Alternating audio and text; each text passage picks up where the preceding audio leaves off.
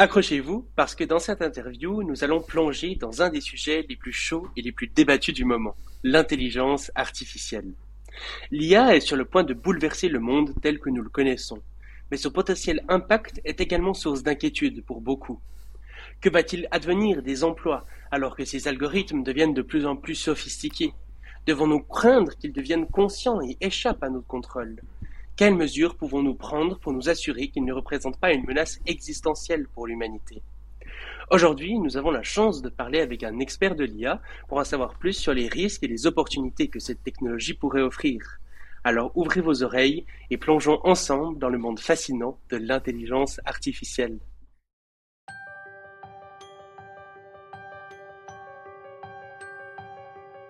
Bienvenue sur le Futurologue Podcast, le podcast pour comprendre les enjeux de demain.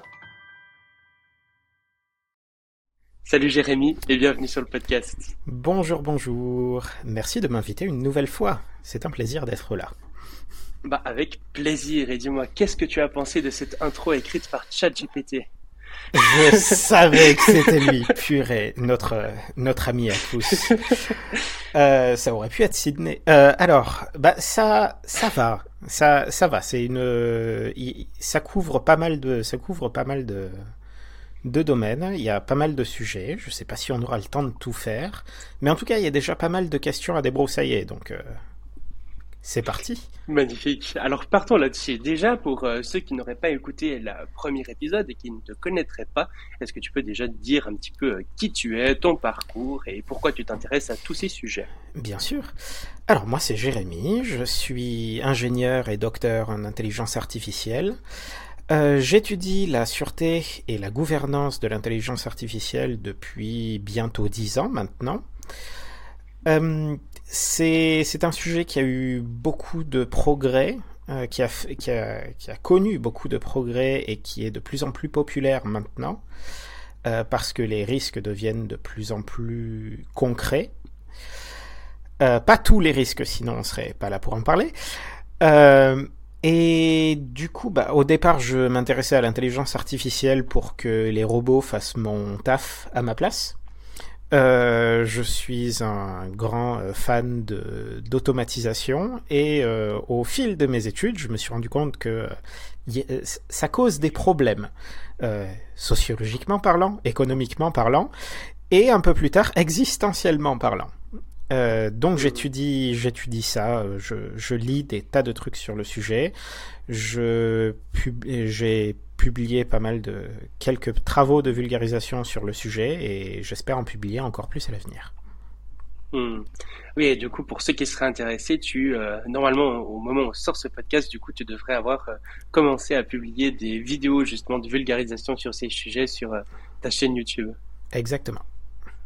Et du coup, ta chaîne, si jamais les gens veulent aller la voir? Suboptimal, Suboptimal Channel, lien dans la description et ainsi de suite. Avec plaisir, on en reparlera à la fin de toute façon pour, euh, pour les renvoyer à la fin du podcast.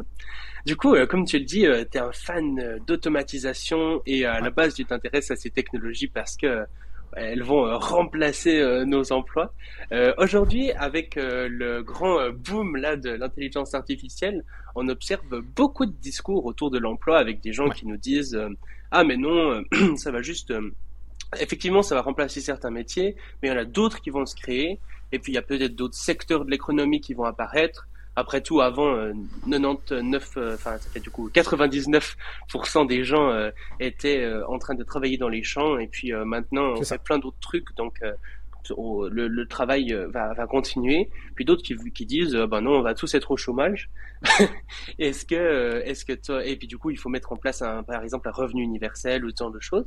Euh, un petit peu dans, quel camp est-ce que toi tu te situes euh, Quels sont les, bons arguments qui, te paraissent euh, sympas d'un côté ou de l'autre? Alors, c'est une question assez touffue, dirons-nous. Il y a des experts, des experts du, sujet proches de, enfin, c'est de la science économique, qui ont étudié par le passé l'influence des divers changements technologiques sur la société, le marché de l'emploi et en général comment ça se passe. Donc comme tu le mentionnais, effectivement, il y a, euh, on, a, on est déjà passé par euh, des révolutions du style la majorité des gens bossent dans le secteur de l'agriculture. maintenant, c'est quelques pourcents et pourtant la société se porte toujours à peu près bien. ce qui, ce, qui, ma position là-dessus, c'est que on a ici le même type de substitution c'est-à-dire qu'ici, on ne remplace, pas des, on remplace pas des gens, on remplace des tâches, on remplace même pas des métiers, on remplace des, des parties de ces métiers. Euh, et on peut avoir des effets qui, au minimum, sont euh, bah, écoutez, telle machine remplace euh, telle portion du boulot. Du coup, s'il n'y a pas de demande supplémentaire pour le même type de boulot, c'est-à-dire que s'il n'y a pas de clients supplémentaires, si on essaie de sortir la même quantité de choses, euh, bah, on va pouvoir sortir la même quantité de choses avec moins d'humains. Du coup, ça va pas euh, détruire euh, un emploi au sens les, les, experts ne vont pas disparaître. Ça va plus servir à rien comme ça existe voilà. Mais on va avoir besoin de moins de gens. Donc ça va détruire des emplois au sens comptable du terme. Euh, sauf que c'est bien beau, mais euh, le sens comptable du terme, c'est toujours des humains derrière qui vont se retrouver euh, avec moins de débouchés. Ce qui est embêtant. Donc, si on a une, une transition lente, on va dire, une adoption progressive de l'automatisation, eh ben, on va avoir un problème qui est relativement connu euh, dans l'économie, qui est, bah, il va falloir euh, reformer des gens, euh, espérer que la nouvelle génération qui arrive sur le marché de l'emploi ait du coup des, des, compétences différentes de celles de, de générations précédentes, c'est quelque chose qu'on sait relativement bien gérer. Ce qu'on sait pas du tout gérer, c'est quand ça arrive plus vite que le renouvellement des générations et plus vite que la que que, que l'économie s'adapte habituellement. Euh, c'est-à-dire que c'est un peu comme, euh, j'allais dire, c'est un peu similaire au, euh, au problème du changement climatique où tu vas avoir l'eau qui monte. et l'eau qui monte plus vite que la ville ne se déplace. Hmm. c'est un problème de vitesse de, de vitesse d'adaptation, pas du fait qu'on peut s'adapter, c'est-à-dire on est assez créatif pour générer de nouveaux emplois, trouver des nouveaux moyens, mais euh, fondamentalement, il y a une inertie euh, et le marché, euh, on n'est pas dans, une économie de marché qui va trouver l'équilibre en un claquement de doigts. On, on, va mettre du temps à trouver l'équilibre et entre la différence entre le moment où la lame de fond arrive et le moment où tout le monde y trouve son compte, entre-temps, il y a des, des, vies brisées, il y a des, il y a des problèmes économiques, il y a des, des, des gros, un gros raz-de-marée, essentiellement. C'est... Mm. Donc, c'est ça qui m'inquiète sur le plan économique si on ne parlait pas de tous ces problèmes existentiels. C'est le fait que l'automatisation arrive à un rythme beaucoup, beaucoup plus élevé que celui qu'on a connu historiquement et donc les mécanismes qu'on connaît très bien ne s'enclenche pas assez, assez vite et ça fait des dégâts. Mmh. je pense qu'il y a des métiers euh, qui, euh, enfin des tâches précises, euh, comme par exemple bah, la, la, traduction, qui est en train de devenir vraiment extrêmement performante. Et donc c'est vrai qu'on peut se questionner sur les gens qui, en ce moment même, finalement, sont même en train de se former pour devenir traducteurs professionnels. Ben, peut-être que dans quelques années ou même moins, ils auront plus ou beaucoup beaucoup moins de, de métiers. En tout cas, là, j'ai déjà pu entendre, euh, j'ai pu discuter avec une traductrice qui me disait qu'elle a reçu les premières demandes de euh, ah bah j'ai fait traduire ce texte par une IA, est-ce que tu peux corriger ce texte plutôt que de directement le, le traduire? Donc on voit que ça, ça va, par exemple, ou même des, des, trucs plus complexes, par exemple, je sais pas, euh, chirurgien. On peut se questionner sur euh, si euh, quelqu'un qui fait, qui se forme en, chirurgie, ah bah peut-être, je sais pas, ça, veut dire qu'on est assez confiant sur le fait que quand on a terminé nos études dans peut-être 15 ans, eh ben il y aura pas des robots chirurgiens qui feront les opérations de façon plus optimale, ce qui est quand même assez assez assez impressionnant et peut-être relativement probable quoi. Mm. Et, et dans, toutes dans tous les métiers, tu parlais du métier de traducteur, du métier de chirurgien, euh, tu, as, tu as une explosion de à quel point euh, ça va être crucial d'avoir un humain au milieu et, à la, et aussi à quel point ça va demander de l'expertise. Euh, les gens qui demandent aux, aux traducteurs pro euh, de, dire est-ce que tu peux faire pas la traduction entière mais euh, partir d'une matière euh, déjà ils vont su- ils vont supposer que les tra- euh, que l'expertise des traducteurs en fait c'est pas la c'est pas le tout le coup de de, de traduire le texte mais de, de faire du peaufinage.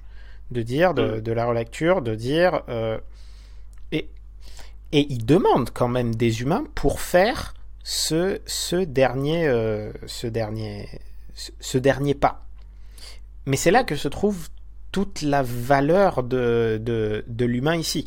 Donc je serais pas euh, serais pas surpris si les gens qui demandent euh, à, euh, à des traducteurs de relire euh, s'attendent à ce que d'un coup ce soit moitié prix euh, parce que oh ça prend moins de temps mais c'est là où l'expertise est la plus grande. Donc, à la rigueur, ça fera 5, idéalement, si le prix, euh, si le prix de l'expertise humaine était réel, ça ferait aller euh, économiser 5% du temps, euh, 10%, euh, 10, enfin 10% de la valeur. Euh, parce que, en fait, on ne peut pas se contenter de la qualité euh, de traduction euh, faite aujourd'hui, sinon on le ferait même pas relire. C'est comme, Mm. euh, c'est comme le fameux euh, expert euh, qui fait payer euh, 10 000 euros pour diagnostiquer une machine. Il, il, il arrive, il débarque dans l'usine, il fait une croix à la craie euh, euh, sur l'endroit où il faut réparer. euh, et les gens qui l'ont qui l'ont embauché lui disent mais quoi vous faites payer 10 000 euros pour faire un trait à la craie comment vous faites? Mais c'est pas la craie qui coûte cher c'est savoir où faire la croix Hmm. Là où ça va devenir très problématique, c'est quand les gens euh, vont dire, bah en fait, ce que nous sort la machine, bah ça suffit en fait en termes de qualité, on n'a pas besoin de faire relire par les humains. Du coup, toute la valeur de l'humain, on dit qu'on n'en a pas besoin. Ça fait du boulot en moins. Et euh, sur du sur du plus euh, disons moyen voire court terme à la vitesse où Ouais. ça va, est-ce que tu rejoins euh, un petit peu tous ces discours qui disent justement bah quand même que ça va créer quand même beaucoup d'emplois etc.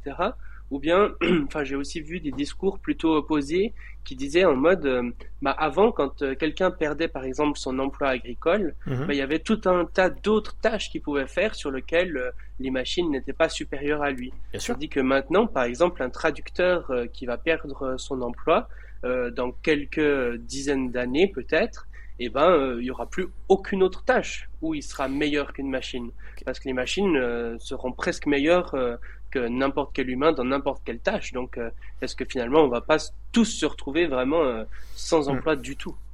à terme, à terme, ça va être le plus gros problème. Il y en a une des métaphores, c'était encore le niveau de la marée qui monte, c'est-à-dire que tu considères toutes les tâches que font les humains comme un énorme paysage avec des montagnes et des creux et euh, plus, plus le point est élevé, plus la tâche est complexe, et tu imagines l'IA comme de l'eau qui monte. Alors, au fur et à mesure, les humains se retranchent dans les points qui sont pas encore euh, machin, mais au bout d'un moment, bah, il n'y a, plus- il y a plus de pic parce que bloup, bloup, bloup, bloup, bloup, euh, il n'y a plus rien à faire. Ça, à terme, c'est c'est un vrai problème. Euh, mais c'est un problème. Mais ma position personnelle, c'est que si on en arrive là, on aura d'autres problèmes. Euh, pa- parmi toutes les tâches, euh, parce que parmi toutes les tâches qui euh, se font soulever, il y a le développement, le software engineering, le- le- le- l'ingénierie informatique. Et c'est le genre de tâche qui boucle directement sur le développement de machines plus puissantes. Donc à Mhm. partir du moment où on a vraiment une automatisation euh, extrêmement avancée de toutes les tâches humaines, on va arriver sur la jolie boucle de rétroaction qui cause beaucoup de problèmes. Vu d'un autre sens, ce serait très surprenant que euh, le développement d'IA plus puissante ou les, toutes les tâches annexes, ou par exemple la construction de semi-conducteurs qui permet de faire des IA plus puissantes, indirectement, soient miraculeusement épargnées par l'automatisation. Ce, serait très surprenant. Euh, dernier truc sur, euh, sur euh, l'automatisation, c'est par exemple, tu vois les, les, les, les autos qui ont, qui ont, on va dire, remplacé les chevaux, et de dire ah bah c'est pas grave, les conducteurs de carrioles peuvent se reconvertir en conducteurs de machines machine avec des roues, là, comment ça s'appelle, les automobiles, ça, ce truc-là. Personne n'a remplacé les, ceux qui faisaient les cravaches pour les chevaux. Mm. C'est-à-dire, il y, a des, il, y a des, il y a des métiers annexes qui sont pas remplacés directement par le nouveau truc, mais qui deviennent juste obsolètes parce que le machin qui n'a remplacé n'en a plus besoin. Il y a des effets de bord mm. extrêmement à la noix euh, qui sont, qui sont dont, on parle assez, dont on parle assez peu. Du coup, si je dois faire une sorte de grand résumé de ton avis sur euh, l'automatisation, en gros, euh, du coup, ben, il va se passer un petit peu la même chose qu'avant, c'est-à-dire qu'il y a des emplois qui vont disparaître, on va trouver de nouvelles tâches économiques à faire, euh, il y aura d'autres emplois qui vont être créés, et probablement que le temps de travail va aussi diminuer un petit peu, parce que malgré tout, ben, on voit que depuis le, début, en tout cas, de, par exemple, au moment où justement tout le monde était dans les champs par rapport à maintenant, il a mhm. diminué un peu, donc peut-être que le temps de mhm. travail va diminuer un peu aussi. Et mais et puis à terme, on sera tous euh, remplacés par des IA parce qu'elles seront supérieures à nous dans quasiment toutes les tâches. Mais avant ça, euh, bah, une fois que les IA sont capables d'écrire du code eux-mêmes, donc elles sont supérieures à nous euh, dans la tâche qui consiste à fabriquer des IA, et ben, du coup elles vont s'améliorer elles-mêmes et puis faire une espèce d'explosion d'intelligence et puis on sait pas trop ce que ça va donner quoi. C'est un peu ça, c'est-à-dire c'est ça. c'est ah, c'est ça. Avant, avant d'avoir le, le, le, grand final de l'automatisation complète, on a un autre grand final qui, qui, qui va. Je préfère, voilà, je préfère résoudre le problème de l'automatisation générale de tous les emplois du monde que résoudre le problème de oups, euh, on a on a une explosion de l'intelligence qu'on n'arrive pas à contrôler. Je préfère ça, mhm. franchement. C'est un bon problème à avoir pour moi. Et après, euh, est-ce que tu es assez aligné avec euh, Enfin, moi, ma position là-dessus, même si elle n'est pas très, euh, très sophistiquée, ou de moins, de, de toute façon pas autant que la tienne. Enfin, moi, ma position, c'est un peu en mode, euh, le problème, c'est pas qu'on perde euh, nos emplois ou qu'on ait moins à travailler ou comme ça. Ça, c'est même plutôt cool. Enfin, moi, il y a mhm. plein de trucs que je préfère faire que travailler. Et je pense que la plupart des gens, c'est cool parce que mon travail est cool beaucoup plus cool que la plupart des travails des autres gens. Mhm. Donc je pense que les autres gens sont un peu dans le même cas que moi. Finalement, le problème, c'est surtout bah, la perte d'argent et puis le de confort de vie qui va avec euh, avec le travail en question. Et du coup, le but c'est pas nécessairement de, de faire en sorte que les IA nous remplacent pas un peu en mode euh, ludite, mais plutôt euh, de faire en sorte, ben, je sais pas, justement, de diminuer le temps de travail, mais tout en ayant le même salaire, ou bien avoir un revenu universel ou un truc comme ça. C'est fondamentalement un problème de redistribution. Euh, c'est mm. de dire, il y a de la valeur économique euh, enfin économique, euh, pas, pas au sens argent, c'est-à-dire au sens que valeur du genre les gens veulent ça, les gens sont prêts à payer pour ça. C'est pas nécessairement de, des chiffres sur un compte en banque. C'est autant euh, essentiellement qu'est-ce qu'on essaie de produire que les gens veulent et qui améliore leur vie. Et le problème, c'est mm. qu'on comment on redistribue. C'est-à-dire, on a les, on a les scénarios dystopiques. Il y avait un, je crois que c'était David Brain qui avait écrit une nouvelle de science-fiction qui s'appelle Mana, euh, qui, qui montrait un peu deux, euh, deux grands euh, dystopiques et utopiques de la, de la façon. le premier dystopique, c'était que la, la création de valeur par l'automatisation est concentrée sur certains acteurs. et finalement, ça fait qu'il y a une toute petite caste de gens qui profitent de cette valeur. Et essentiellement, le reste de l'humanité peut crever la bouche ouverte pour, euh, pour, euh, pour parler poliment. Donc c'est à terme, c'est un problème plus politique que technologique de redistribution des richesses et d'antitrust. De, de, de, casser les monopoles et de faire en sorte que euh, cette valeur ne soit pas accaparée par des acteurs qui font ça. Mais... Ouais, puis le truc, c'est que si on remonte genre quelques siècles avant, quelques bien quelques décennies avant, on voit que le temps de travail a diminué. Mhm. Et mais là, il me semble que, genre par exemple, si je dis pas de bêtises, c'est une stat à vérifier, mais que le salaire médian aux États-Unis, par exemple, est plus ou moins stable alors mm. que l'automatisation et euh, la productivité a vraiment beaucoup beaucoup gagné. Et euh, pendant ce temps, ben, le salaire effectivement des gens euh, qui utilisent cette automatisation, de ceux qui détiennent le, capital finalement, a beaucoup a beaucoup augmenté. Et donc il y a, y a encore moins de redistribution du temps de travail et de l'argent fait par cette automatisation qu'avant, quoi. Hmm. Où est passé le ruissellement ça, ça veut dire qu'on où est, passé le ruissellement On n'est pas tellement, euh, on n'est pas tellement en, bonne direction pour aller vers une société utopique à ce niveau, quoi, en tout cas. politiquement, c'est relativement mal embarqué, mais c'est pas mon sujet d'expertise. Hmm. C'est ça. Si c'était mon sujet d'expertise, je pourrais te dire bon alors on a telle solution, euh, il faut consulter telle personne, mm. machin bidule. Euh, mais, mais, mais à mon niveau, à mon niveau, j'ai juste euh, conscience du problème et je vais, je vais déléguer à d'autres gens pour trouver les solutions parce que, ouais, voilà. Ok. Et un autre grand débat qui a lieu sur ces technologies récentes, c'est euh, toute la question de l'open source avec euh, oh. beaucoup beaucoup de gens qui disent euh, justement qu'il faudrait beaucoup plus de transparence de point de vue des, des de ces, ces, grandes entreprises pour savoir ce qu'il y a dedans, comment les comment c'est fait, etc. Donc au niveau de, de l'IA, est-ce que en gros, bah, déjà, tu pourrais peut-être définir l'open source pour les gens qui savent pas ce que c'est. Est-ce que c'est la même chose, par exemple, que, que la transparence? Est-ce que l'un va forcément avec l'autre? Et puis aussi, du coup, ben, un peu, c'est quoi les, les, meilleurs arguments de ceux qui disent euh, oui, il faut de l'open source à tout prix, ceux qui disent euh, non, faut absolument pas d'open source. Et puis euh, ceux, puis ton avis là au milieu, quoi. Ouais. Euh, c'est, c'est, alors c'est pas un sujet compliqué parce que il est, il est dur à expliquer. C'est juste qu'il y a plein de termes, il y, a, il y, a, plein de concepts différents sous une même ombrelle de transparence et de et de open. Mm. Ok, le, le, le, le, principe le plus, le plus simple, ça va être comment on diffuse la, comment on diffuse la technologie. Euh, il y a une notion de euh, on va donner à tout le monde les euh, moyens de reproduire une technologie. C'est le truc qui va contre la, comment dire, la propriété intellectuelle, tu vois.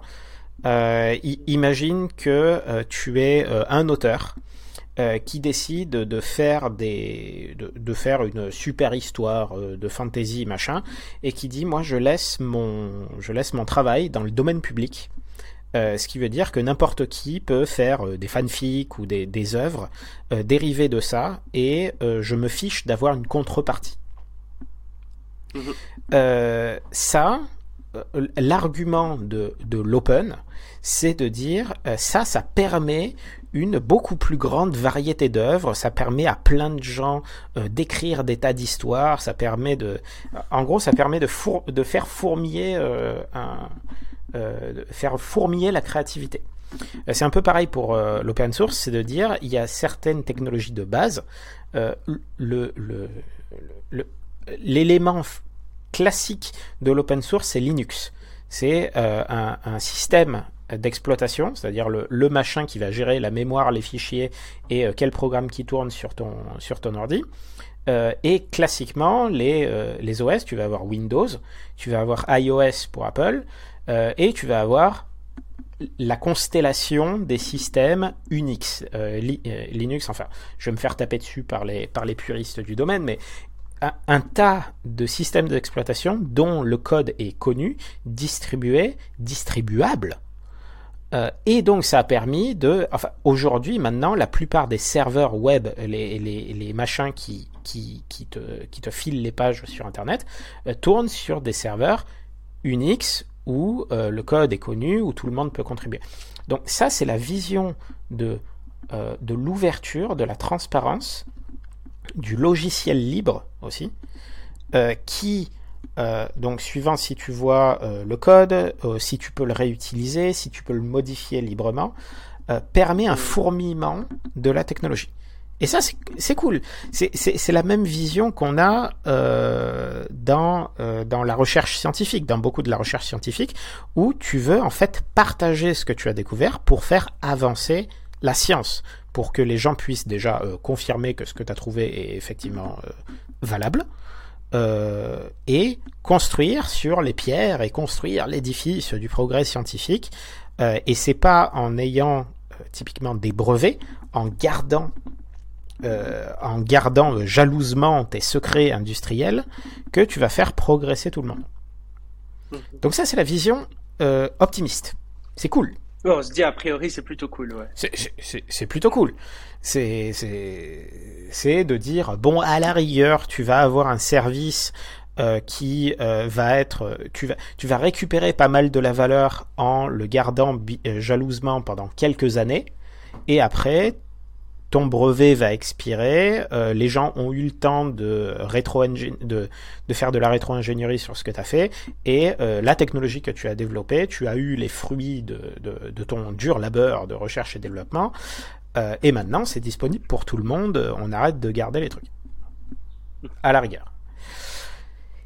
Mais, il y a certains types de technologies qui marche mal sous ce, sous ce modèle.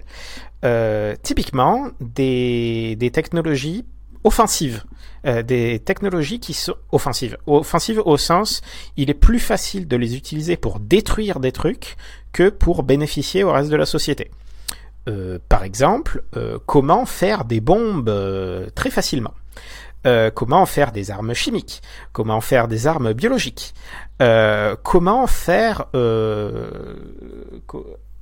alors, on aurait pu mentionner comment faire des armes, euh, des, armes nucléaires, mais le truc c'est que euh, euh, typiquement les armes nucléaires, tout le monde sait très bien comment faire. C'est extrêmement bien documenté depuis une soixantaine d'années. Le problème des armes nucléaires, de la prolifération, c'est c'est comment dire, c'est dur à faire matériellement. c'est, il faut, il faut, il faut une base industrielle. C'est pas un problème d'information. mais, mais typiquement, faire une faire une faire une bombe euh, faire des bombes c'est pas le, genre de technologie que tu dis mais à tout moment il faut le il faut le diffuser. Euh, il y a peu de gens il y a à, part si tu prends des des États euh, qui vont garder jalousement leurs secrets militaires où il y a peu de, de gens qui vont bénéficier de de, qui en fait qui vont bénéficier de euh, j'ai un truc super destructeur et je le garde secret. Hmm. Euh, fondamentalement, il y a peu de technologies où à la fois qui vont être euh, délétères pour tout le monde si tu les ouvres, mais bénéfiques pour toi si tu le gardes secret. Il y a quasiment que dans le domaine militaire que, tu vas avoir authentiquement le, bénéfice à avoir euh, du secret parce que tu veux être un pas plus loin euh, que, que, le mec en face et le truc que tu vas garder secret c'est par exemple les moyens d'espionner les autres, euh, les moyens d'avoir un avantage stratégique sur le champ de bataille, ce genre de truc. donc toujours très, très offensif. En intelligence artificielle, on a à la fois un bénéfice très large de, euh, imaginons, on prend, par exemple les, GPT-4. Euh, tout ce qui est génération de texte. Tu vas avoir des tas de gens qui vont te dire bah, ça peut créer telle valeur, ça peut me permettre de, de, créer du texte facilement, de faire des campagnes de pub, d'avoir un tuteur personnalisé pour euh, comprendre des pour comprendre des concepts. C'est-à-dire demande demande à GPT-4 de m'expliquer comment on fait une excellente vinaigrette il saura te faire, même si les gens n'ont pas forcément le temps de, euh, t'expliquer toi. Il y, a de la valeur là-dessus. Euh, et ce sont exactement ces mêmes technologies qui sont aussi la source de risques. Donc, donc c'est quelque chose de relativement euh, pas inédit, enfin inédit à cette échelle, d'avoir une technologie dont les bénéfices sont absolument évident mhm. et des dangers qui sont pas forcément euh, qui, qui, sont comment dire tu, tu as une technologie dont les bénéfices sont relativement évidents et où la perception des risques a du retard sur la perception des bénéfices. Mhm. Si, si, tu développes des armes plus puissantes, c'est à peu près évident euh, que euh, ok, tu vas avoir les bénéfices de suite de euh, tu peux poutrer l'ennemi plus facilement, mais les risques de il y a des gens qui vont mourir en face vont aller de pair. en IA, c'est moins clair. En intelligence artificielle, c'est les, les, problèmes même les problèmes systémiques de discrimination, les problèmes systémiques de perte d'emploi, les problèmes systémiques de voilà, et jusqu'aux problèmes existentiels, la compréhension de ces risques a beaucoup de retard sur la perception des bénéfices. Ce qui rend mm. l'intelligence artificielle euh, traître. Parce que tu vas avoir un progrès énorme et on va pousser euh, sur euh, des investissements gigantesques en intelligence artificielle. Et au moment où tu te rends compte qu'il y a des risques et qu'il faut ralentir la machine, bah, c'est très très difficile parce que parce que la machine est déjà lancée. Hmm. Donc en gros, pour les trucs qui sont euh, plutôt cool, c'est bien de les mettre en open source. Pour les trucs qui sont plutôt euh, dangereux, c'est pas ultra bien de les mettre en open source. Ça. Et pour les trucs qui peuvent faire les deux, mais en plus euh, dont on voit que les trucs pas cool sont vite récupérés et puis que peu de gens ont conscience des enjeux pas cool, c'est eh ben, potentiellement pas spécialement bien de les mettre en open source. Donc tu serais plutôt contre, par exemple, le fait de mettre euh, ChatGPT en open source. C'est c'est c'est ça. Enfin, c'est compliqué. Euh, c'est compliqué. C'est cool parce qu'en plus on a eu cette discussion.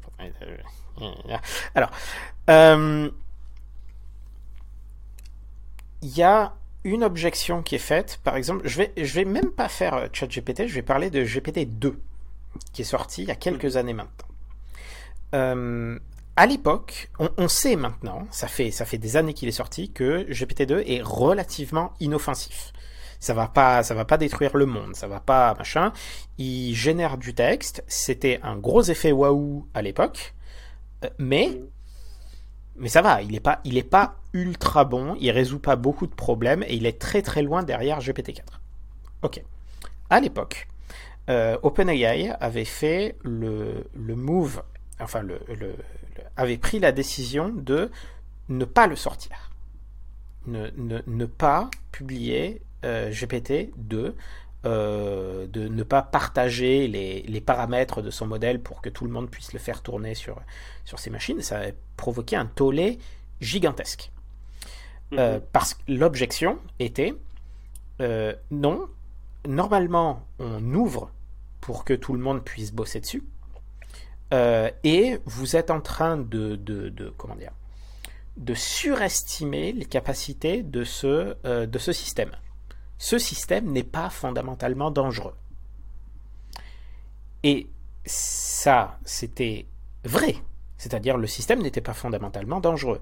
Mais cette objection tient sur le fait de euh, si c'est pas dangereux, alors ouvre-le ce qui est, ce, qui est plausible, jusqu'à ce que tu arrives à GPT-4, GPT-5, GPT-6, où euh, tu te dis, bah, on a l'habitude de l'ouvrir, on va l'ouvrir. Il n'y a pas de, il n'y a pas de norme. Il y a, à chaque fois que tu vas dire non, c'est trop dangereux, je veux euh, je le garder, euh, je, veux étudier sa sûreté, je veux, je veux, je veux prendre des précautions sur la sortie de ce modèle, tu vas avoir des gens qui disent que c'est pas dangereux et que tu devrais l'ouvrir. Hmm. Donc si, si dans, idéalement, j'aurais préféré que euh, ChatGPT ne soit pas sorti. C'était le cas, c'est-à-dire OpenAI a attendu euh, quelques mois avant de sortir ChatGPT. Euh, pardon, avant de sortir GPT-4. Ils ont sorti euh, ChatGPT un peu plus tôt. Euh, idéalement, il n'aurait pas, pas sorti du tout. Pas parce qu'il est pas dangereux intrinsèquement, parce que je veux qu'à un moment, une, un labo de recherche puisse dire on ne va pas sortir ce truc point parce qu'on veut l'étudier, on veut euh, être sûr que les trucs qui viendront après euh, seront plus contrôlables. Parce qu'aujourd'hui, on a euh, ChatGPT et GPT-4, on a un système qui n'est pas, qui ne cause pas des millions de morts, mais qui aujourd'hui n'est clairement pas aligné. C'est-à-dire, GPT-4, notamment le modèle de base, fait n'importe quoi avec un peu d'astuce, on peut demander à euh, on peut faire en sorte que ChatGPT nous suggère euh, des euh, façons créatives de des façons créatives de tuer quelqu'un ou soi-même. Mmh. c'est et aujourd'hui c'est un peu plus difficile parce qu'il y a des barrières, mais aujourd'hui maintenant que c'est open source tu retrouves, tu, vas avoir des systèmes qu'on sait qu'on peut faire, qui vont tourner sur ta machine, sur ma machine, sur ton smartphone bientôt, euh, qui ne vont pas avoir ces garde-fous qui ont été mis en place pendant des mois par, euh, par, euh, par OpenAI. Mm. je, vais, je vais résumer. Essentiellement, c'est le fait de signaler au monde entier que c'est OK euh, de, de, de, sortir, d'ouvrir ce système parce qu'on ne voit pas le problème, ça te met dans une position beaucoup plus précaire, ça rend énormément, ça, ça rend beaucoup plus difficile le retour en arrière si tu découvres plus tard que ça cause des problèmes que tu n'as pas anticipés. Mhm. d'ailleurs, on voit que hum, Google, là, ils avaient euh, bossé sur un, une IA un petit peu euh, similaire et euh, qu'ils l'ont pas sorti pendant longtemps. Mais dès que ben, ChatGPT est sorti et tout, ils, ont, ils étaient là en mode alerte rouge et puis ils ont tout de suite lancé leur truc alors qu'ils n'étaient pas alignés et tout. Ils ont viré des équipes de recherche pour que ça aille plus vite, enfin des équipes de, de sécurité et tout pour que ça aille plus vite. Et du coup, euh, là, euh, ouais, il y avait une course un peu comme ça, et ça, c'est vraiment dangereux. Et euh, d'ailleurs, bah ouais, ces outils peuvent quand même être utilisés, bah, je sais pas, par exemple, pour faire de l'harcèlement spécialisé, personnalisé, de la cybercriminalité, enfin plein de mhm. trucs pas très très chouettes. Mais est-ce que du coup, ça, ça crée pas un peu à quelque part un monopole de puissance euh, chez des chez des boîtes euh, qui euh, auxquelles on ne fait pas spécialement confiance mm. parce que du coup ben imaginons que enfin, je crois que c'était un peu l'argument d'OpenAI d'ailleurs qui disait ah bah tout d'un coup si on crée par exemple une IA générale ben faut vraiment que qu'elle soit accessible à tout le monde et tout pas que ça soit juste qu'elle serve les intérêts que d'une entreprise privée ou que d'un État parce que là ça mm. serait vraiment catastrophique quoi. C'est ce, ce, serait, ce serait une bonne chose si on était sûr que l'impact de, de, ces technologies soit bénéfique. C'est-à-dire mhm. qu'à partir du moment où tu es absolument certain que euh, typiquement euh, ton nouvel engrais trop cool euh, a, va pouvoir multiplier par 10 ta production agriculturelle, euh, si, mm. tu as, si tu as juste cette information, tu veux absolument que ça ne soit pas euh, monopolisé par euh, une, une entreprise. Tu veux que tout le monde y ait accès.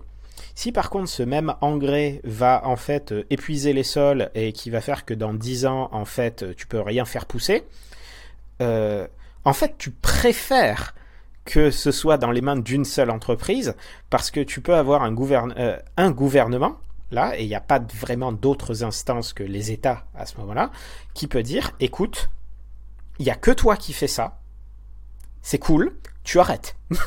Tout de suite. Hmm. Euh, donc, tu veux que les choses bénéfiques prolifèrent, tu veux que les choses négatives soient contrôlables. Il y a une tension terrible entre les deux.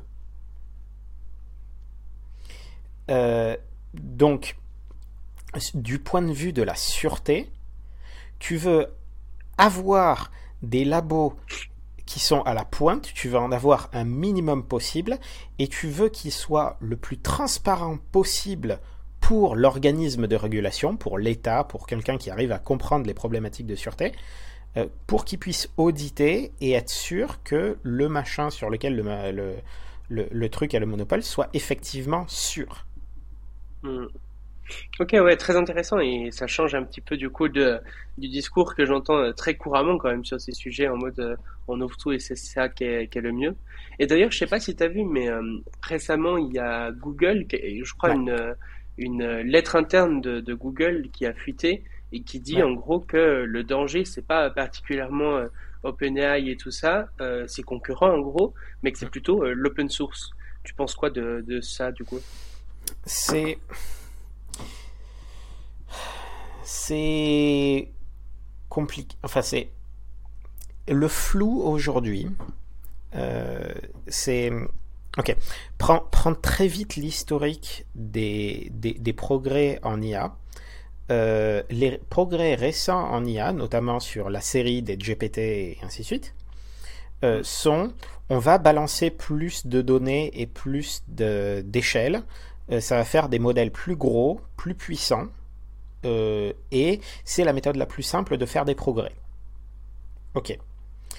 Euh, Aujourd'hui, euh, on a un, changement de... Pas un changement de paradigme, c'est pas ça, c'est un changement de dynamique dans les progrès qui dit on n'est pas certain, euh, on va pas entraîner GPT-5 par exemple, parce que on sait qu'on va faire des progrès, mais ça commence à être très coûteux et il nous faut beaucoup plus de données. Est-ce que ce serait pas plus simple de, euh, traire la vache GPT-4, euh, de faire en sorte de lui donner un maximum de plugins, parce que maintenant tout le monde est au courant que ça marche très bien, donc ça devient plus simple de faire proliférer GPT-4 et de lui donner des capacités euh, de, de s'intégrer à beaucoup plus de systèmes plutôt que d'essayer à faire un truc puissant. Mais si tu te cales dans cette dynamique-là, bah du coup, ton concurrent, c'est plus les autres labos qui essaient de faire des trucs puissants. C'est tous les autres qui ont la même idée, qui ont, euh, qui ont des systèmes euh, qui, qui, sont en train, de, qui sont en train de, de te rattraper et qui font des truc pareil que GPT-4, aussi puissant que GPT-4, juste 6 mois ou 1 an euh, derrière toi, mais qui arrivent au même niveau, et qui vont pouvoir te concurrencer sur à combien de systèmes je vais me connecter. Si quelqu'un trouve une formule, euh, une formule magique, ça, ça, va paraître de très loin de la magie, mais ça va être juste des astuces technologiques comme ça, va, euh, comme ça l'a toujours été. Euh, si tu arrives à avoir une boîte qui arrive à démocratiser à mort euh, ces, ces, modèles de langage, euh, à les faire installer sur toutes les machines à la Windows et de faire que à peu près tout le monde ait, ait un large language model qui commence à se coordonner, machin, OpenAI va être complètement dépassé parce que OpenAI leur cœur de leur cœur de leur cœur de, de compétences, c'est entraîner des très gros trucs tout seul.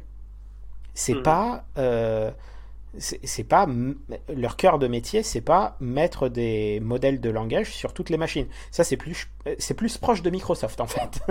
Microsoft est très bon pour dire "Eh, hey, regardez, on a installé des trucs chez vous." Donc donc la dynamique du progrès en IA change doucement de j'entraîne des plus gros trucs vers euh, je fais proliférer des systèmes et j'essaie très fort de les faire euh, travailler entre eux. Mm-hmm. Bon après, au-delà de, de l'open source, disons au niveau de un peu ouais la transparence, au niveau par exemple de l'éthique des IA et tout. Est-ce que tu penses quand même que, euh, par exemple, OpenAI, ils auraient dû dire euh, ben, tout, toutes ces polémiques qu'il y a eu, par exemple le fait que ben il y a eu beaucoup d'emplois délocalisés euh, dans des pays africains où euh, mmh. les gens étaient payés bon au salaire du pays, mais du coup qui est quand même euh, relativement bas par rapport au, au salaire des autres pays, mmh. et puis enfin tous ces trucs et hum, aussi en fait du fait que bon c'est pas trop euh, qui comment sous quel filtre etc est fait finalement euh, cette éthique quoi. On sait pas quelles valeurs euh, vraiment sont inculquées ça. à ces modèles de langage. Est-ce que ça ça devrait être plus transparent ou pas? Oh oui. Dans, dans l'absolu oui. Il ouais. y a il y a il y a tout un il y a il y a tout un champ aujourd'hui de, de l'éthique de l'IA de d'essayer de comprendre euh, d'essayer de, de, comprendre les problèmes de discrimination, les problèmes d'inégalité, ceux qui sont... le, le, terme que j'aime beaucoup, c'est comment les systèmes d'intelligence artificielle transfèrent le pouvoir ou, ou modulent le pouvoir d'une entité à une autre. C'est-à-dire, est-ce que euh, est-ce que les nouvelles technologies vont retirer le pouvoir aux individus pour les mettre dans les mains de, de, de, corporations, d'entreprises ou d'États ou de, comment, comment cette technologie module la, distribution du pouvoir? Ça, c'est un domaine fascinant. Ça demande énormément de, euh, transparence. Euh, j'ai des, des, collègues qui, qui bossent dessus ce n'est qu'un, et ce n'est qu'un des problèmes.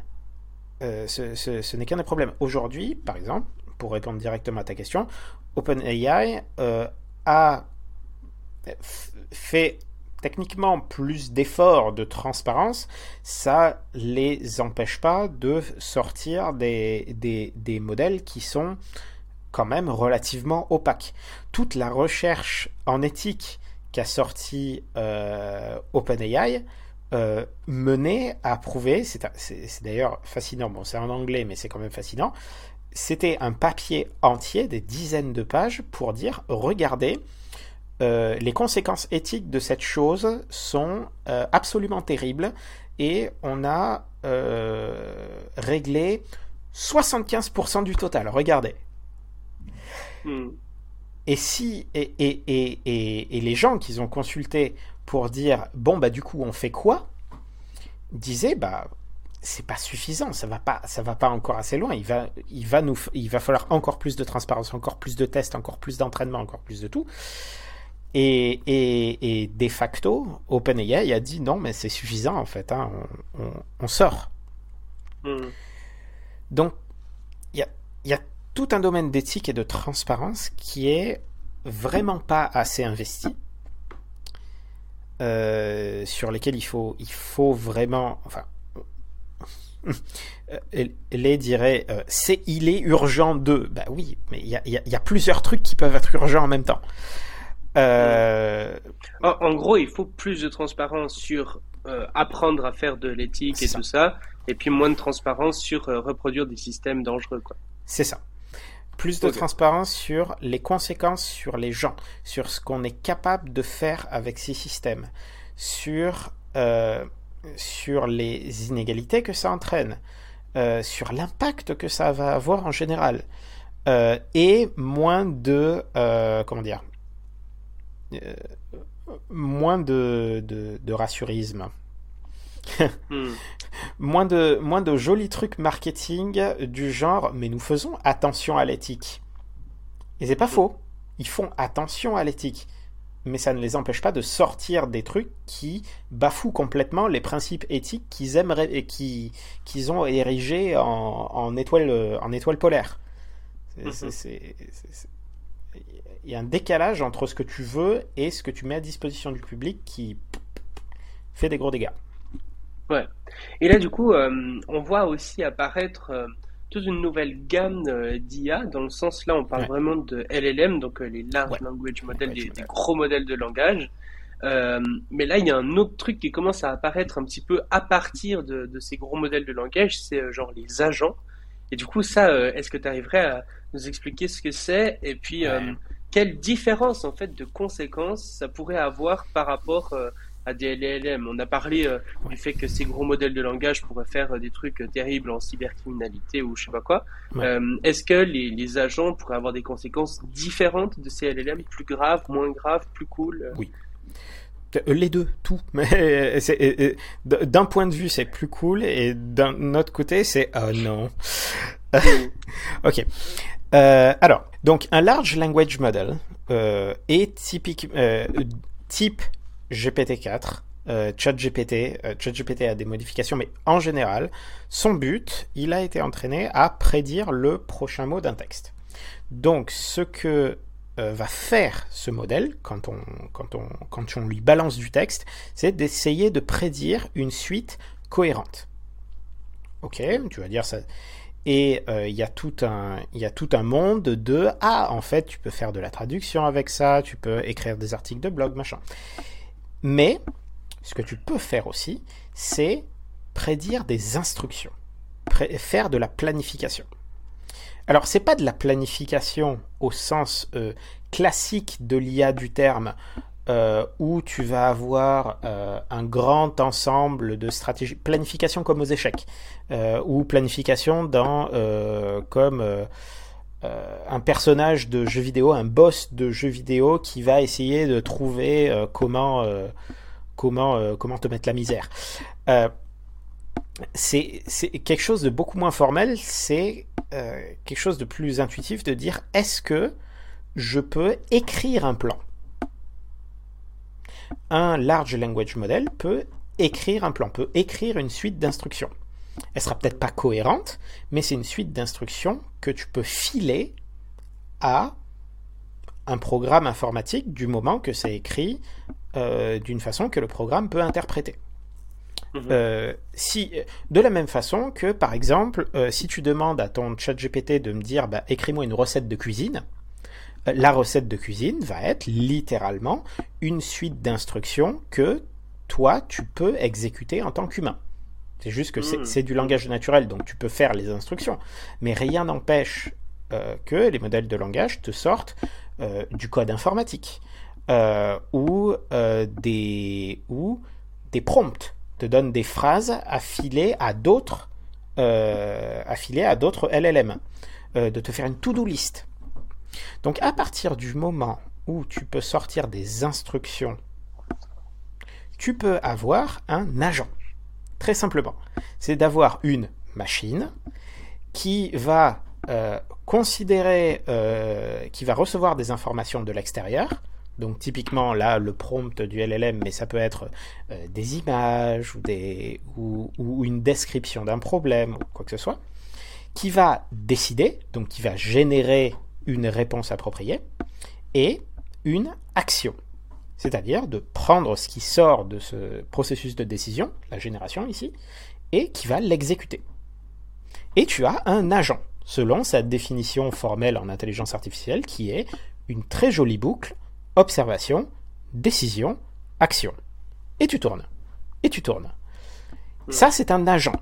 C'est euh, la forme pure d'un truc qui est fondamentalement autonome. C'est tu as euh, donné un objectif euh, ou tu as donné une méthode de résolution de problème à une entité qui va ensuite tourner tout seul et faire des actions dans l'environnement où tu l'as lâché. Ça peut être une simulation, ça peut être le monde réel. Donc, en gros, là où un LLM, par exemple, va juste te donner la recette de la cuisine, l'agent va être capable de te faire, euh, de te faire à manger, quoi. C'est ça. Donc, d'un coup, ça débloque beaucoup de choses. c'est vraiment d'un coup, c'est euh, tu as une entité qui agit toute seule. C'est donc ça permet de faire beaucoup plus de trucs. Il y a, il y a beaucoup d'arguments qui disent euh, qu'un agent est fondamentalement préférable en termes de puissance euh, à un outil. C'est tu préféreras quasiment toujours un robot qui fait la cuisine tout seul à un robot qui ne fait que te filer la recette de cuisine. Hmm. Ou à un robot que tu as besoin de manipuler toi-même tu préfères avoir un robot chirurgien qui fait exactement, qui, qui déroule exactement robotiquement le plan d'opération euh, qui t'a généré que ce qu'il te génère tout seul le truc. S'il est capable de faire, pourquoi, pourquoi il ne le ferait pas mhm.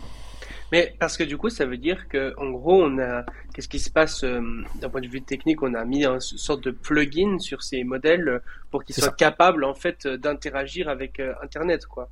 Exactement. Et c'est, hmm. et c'est, et c'est pas fondamentalement compliqué. C'est, c'est, c'est, c'est, c'est pas. En, en, gros, ce que je veux dire, c'est que c'est pas une IA qu'on a entraîné spécifiquement à ça. C'est genre plein de trucs qu'on a mis ensemble euh, qui font une sorte de gloubi-boulga de trucs. Euh, le but, c'est de, résoudre euh, tes tâches, quoi. C'est ça. Aujourd'hui, c'est ça. Le truc, euh, aujourd'hui, c'est ça, parce que tu, on a euh, un peu découvert, c'est un peu comme les trucs, on, a été un peu surpris par les modèles de langage. On s'est dit, ah, mais les modèles de langage peuvent aussi faire de la planification. Oh, tiens, si on le branchait là-dessus. Sauf que, traditionnellement, en intelligence artificielle, des IA qui font de la planification, on essaie de faire ça depuis longtemps.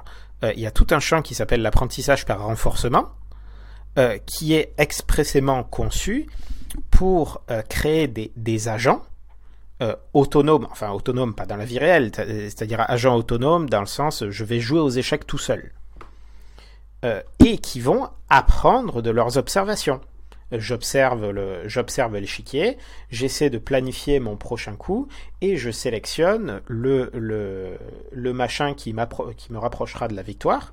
Et tu as une très jolie boucle de rétroaction.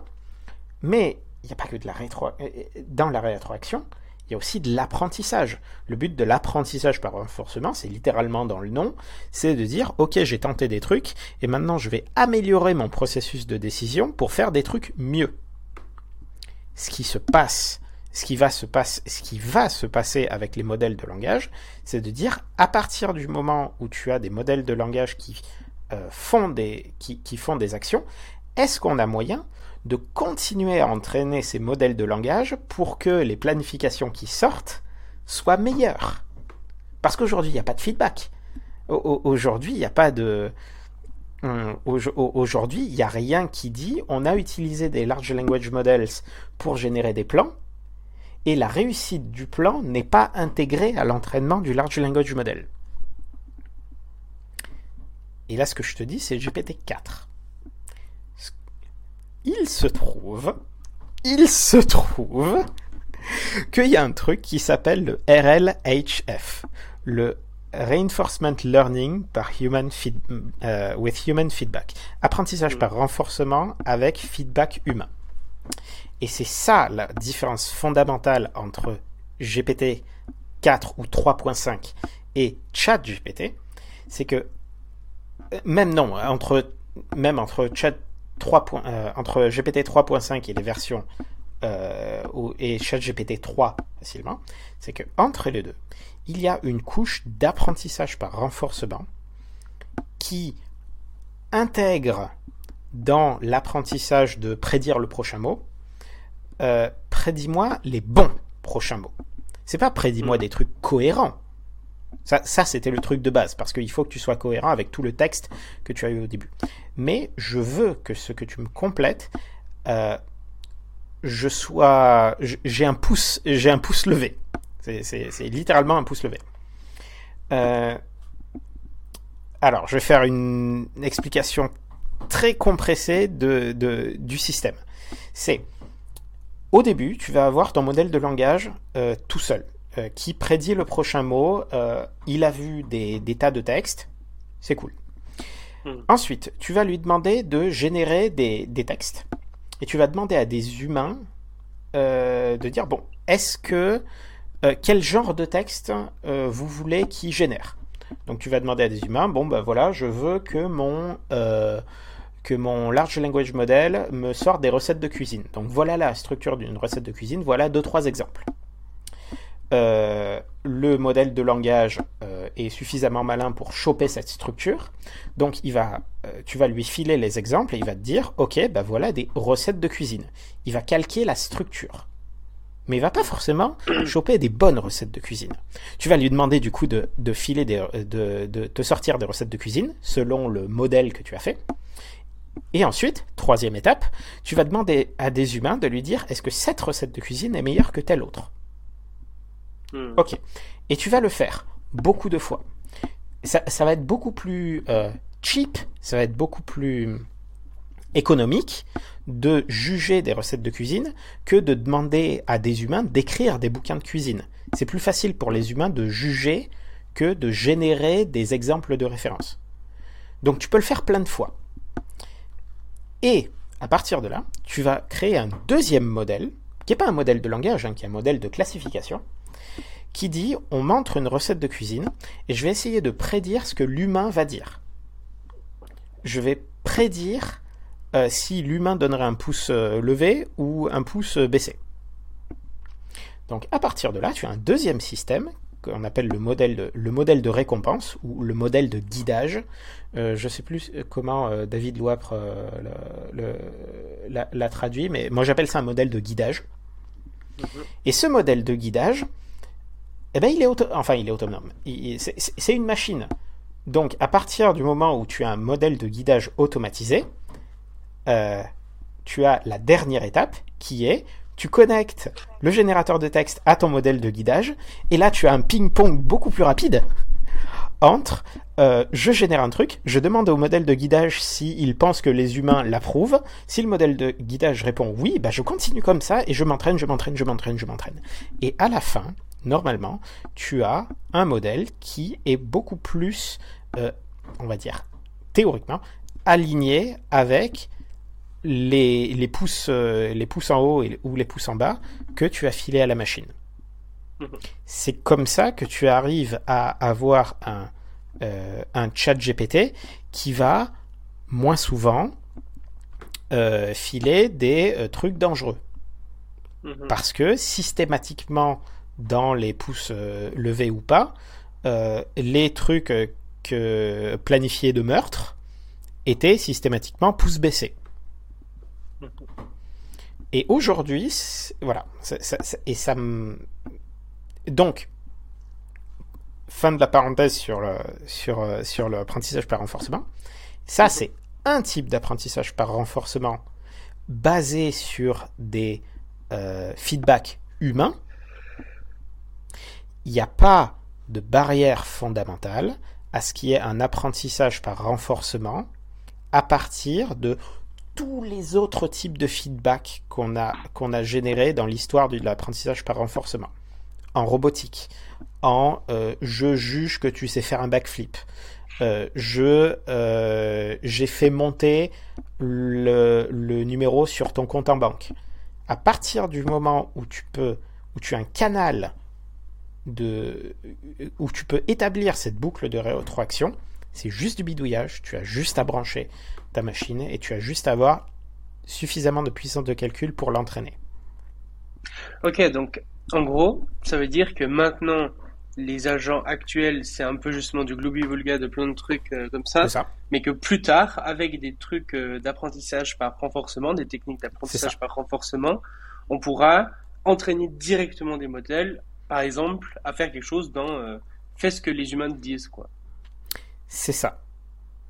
Et, et, et, à partir de là, on rentre dans le, dans le, dans le problème, dans un des problèmes fondamentaux de, de l'alignement, c'est que ce que les humains te disent ne, ne correspond pas forcément à ce qui est bon pour les humains ou à ce qu'ils veulent vraiment.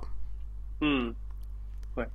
On, reparlera de ça, mais du coup, pour euh, bien comprendre, ça veut dire que le, enfin, comment du coup est-ce qu'on peut entraîner une IA pour faire un truc aussi euh, bizarre que faire ce qu'on te dit? Parce que justement, on, a compris que, par exemple, prédire le prochain mot d'un texte, bon, on lui donne le début d'un texte, on lui dit prédit le prochain mot. Si c'est bon, euh, elle, elle, garde les mêmes paramètres. Si c'est pas bon, elle change ses paramètres pour que ça soit mieux la prochaine fois. Mais du coup, pour faire ce qu'on dit, ça, ça paraît assez, euh, assez euh, bizarre. Du coup, là, tu viens d'expliquer un peu comment est-ce que ça pourrait se faire, mais du coup, concrètement, imaginons une IA qui est vraiment formée là-dessus, ça serait quoi son fonctionnement Comment elle serait entraînée? Hum.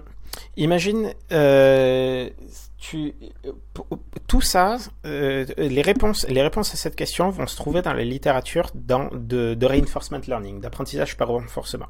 Parce que tu as le même mhm. type de problème entre euh, gagne à ce jeu.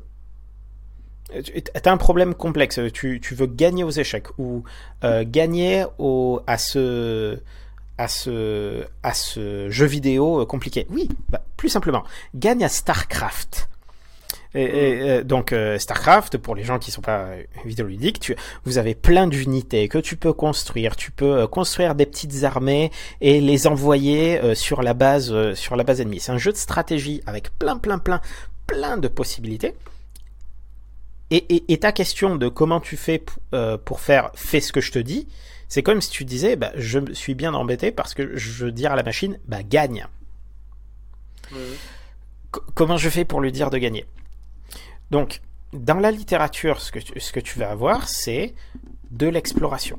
Tu vas avoir un ensemble de... Euh, tu, tu vas permettre à la machine de déterminer des stratégies et tu vas lui donner un moyen de les évaluer.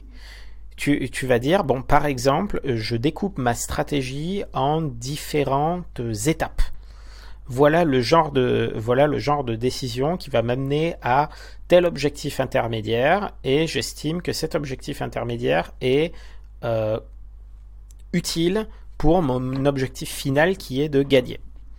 Euh, ce que, euh, euh, le, genre de, le genre de truc concret sur lequel tu vas arriver quand tu vas demander à une machine de faire ce que tu dis, c'est avoir un humain qui te dit au milieu, tu es dans la bonne direction.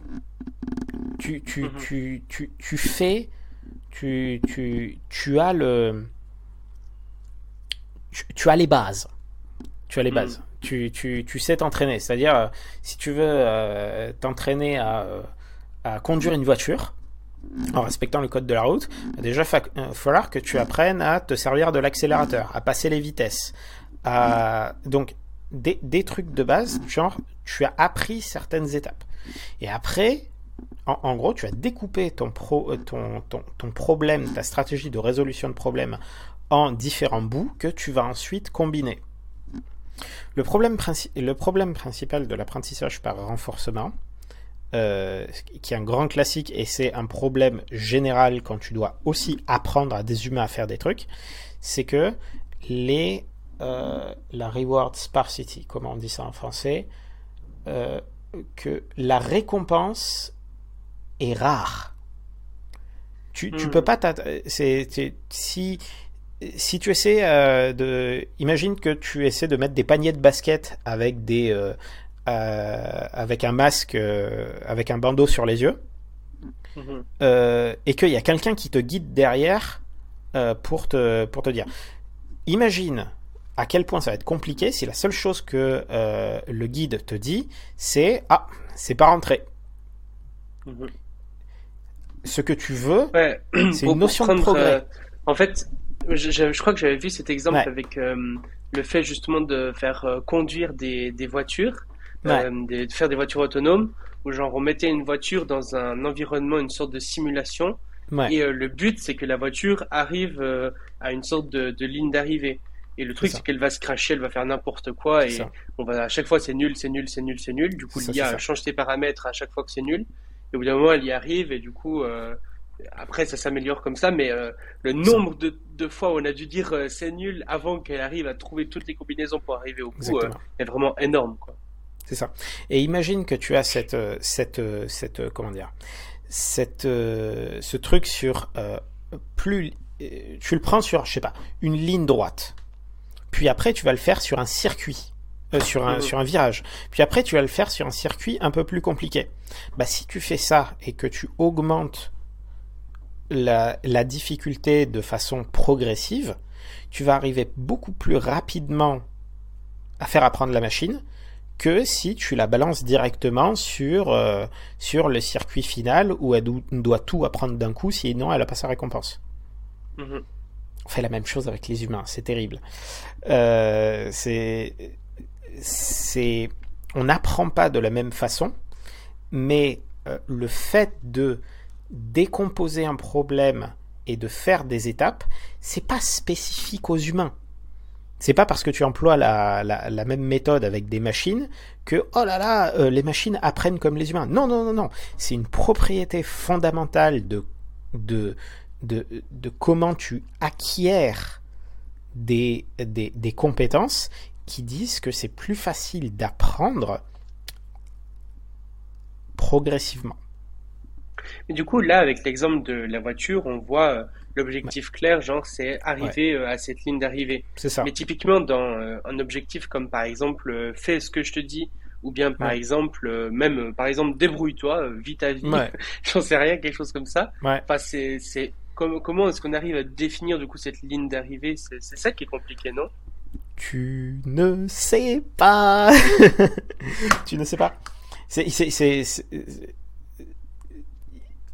elle est floue. C'est-à-dire, il n'y a, pas de, a pas de ligne d'arrivée. C'est-à-dire qu'il y a. Aujourd'hui, n'as pas de bouquin euh, qui dit aux humains comment ils doivent se comporter de façon optimale. As des lois. Coup, avant d'avoir ça, on n'aura jamais vraiment des agents tels qu'on les décrivait avant, du coup.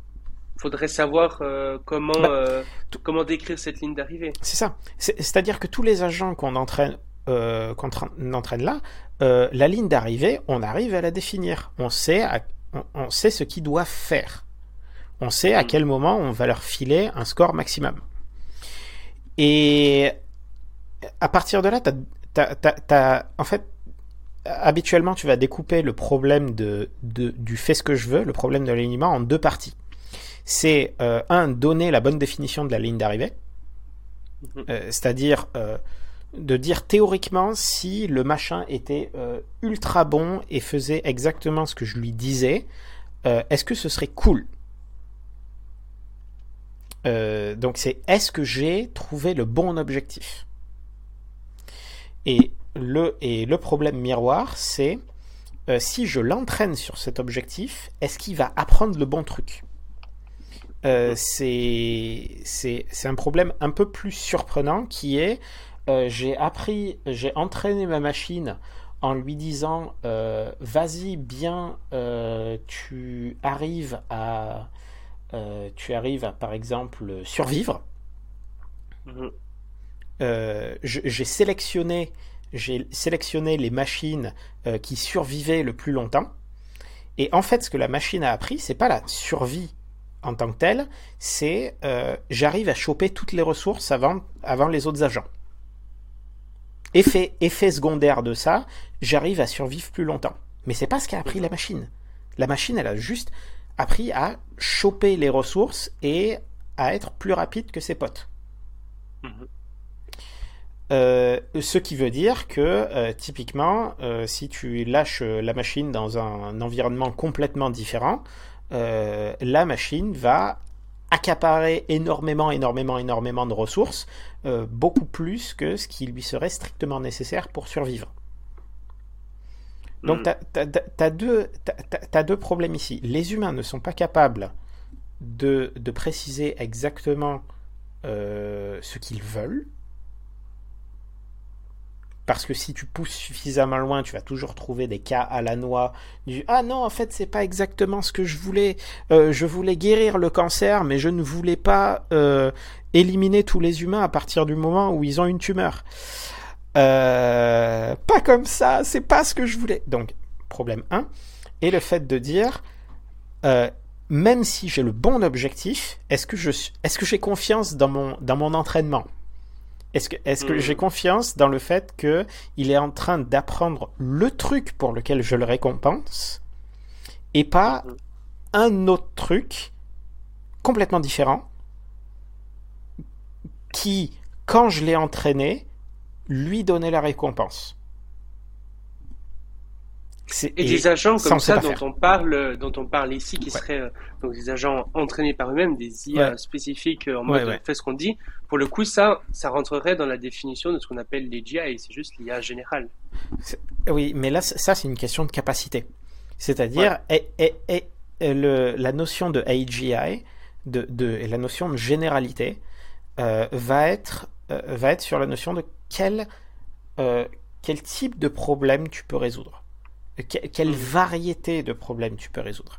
À partir du moment où tu as un truc autonome qui, tu lui donnes n'importe quel problème, il peut s'adapter et, essayer et essayer de faire des efforts pour résoudre ce problème, tu as un niveau de généralité suffisant pour faire beaucoup, beaucoup, beaucoup de trucs. Tu as une IA générale. Mhm. Et du coup, la manière dont on pourrait construire ça, c'est un petit peu ce que tu décrivais avant avec euh, les large language models, c'est-à-dire qu'il y a un algorithme genre qui essaye de comprendre quand est-ce que les humains mettraient un pouce vert et quand est-ce que les humains mettraient un pouce rouge. Et puis cet algorithme regarderait euh, ce qu'un autre algorithme fait euh, quand on lui met des, des inputs dedans. Et puis du coup, ça s'entraînerait comme ça et ça ferait un agent autonome, quoi. C'est ça. C'est ça. tu, peux, tu, peux tu peux concevoir un chemin vers euh, une IA générale qui est à base de bon bah maintenant on lâche un agent euh, autonome, on lui file plein de plugins pour qu'il puisse agir dans le monde un petit peu, et après tu vas lui donner du feedback. Mhm. Fondamentalement, ça va être voilà. Ouais. Et du coup, est-ce qu'il y a une, une enfin, depuis la dernière fois, j'ai encore écouté beaucoup beaucoup de choses sur ces sujets, et je me suis rendu compte quand même que genre la définition de l'IA générale c'est vraiment un truc, euh, genre à chaque fois que j'écoute quelqu'un dire la définition, c'est quelque chose de différent. Compliqué. Hein. est-ce que, est-ce qu'il y a genre euh, une définition précise de ce qu'est une AGI enfin, La dernière fois, il me semble que toi, tu m'avais dit un truc du genre que pour toi, une AGI, c'était le moment où une IA allait faire euh, des trucs un peu imprévisibles et irréparables. Mais est-ce que, est-ce que du coup, est-ce qu'on pourrait pas imaginer, ben, je sais pas, des IA qui sont justement pas des AGI et qui fassent ça ou inversement, enfin. Le, tu, as ce concept, tu as ce concept de généralité qu'on essaie de définir correctement. C'est le concept de ce même euh, agent, ce même système peut faire plus de trucs. Et plus complétant sur une plus grande variété. Et du coup, tu vas considérer la généralité comme un spectre. Euh, mhm. qui dit bon ben voilà euh, le version 2 fait strictement plus de trucs et mieux que version 1 donc version 2 est plus générale que 1. Euh, pas, non seulement plus performant, mais aussi plus général, on a moins besoin de la réentraîner. Euh, et tu vas avoir cette notion d'AGI qui, qui rentre. Comment dire? Du coup, est-ce qu'on ne devrait pas dire qu'il n'y a genre pas d'AGI et que la généralité c'est juste un spectre? Oui, euh, bah, bah, dans ce cas-là, euh, écoute. Euh, alors, les, les, les, gens qui sont grands, ça n'existe pas. Les, les, ah. gens, les gens qui sont grands, ça n'existe pas. Parce que tu peux toujours parce que la, taille, c'est juste un spectre. Tout ce que tu peux faire, c'est dire que quelqu'un est plus grand qu'un autre. Les gens grands, ça n'existe pas parce que tu peux toujours imaginer quelque chose qui est plus grand que l'autre. Donc les gens grands, ça n'existe pas.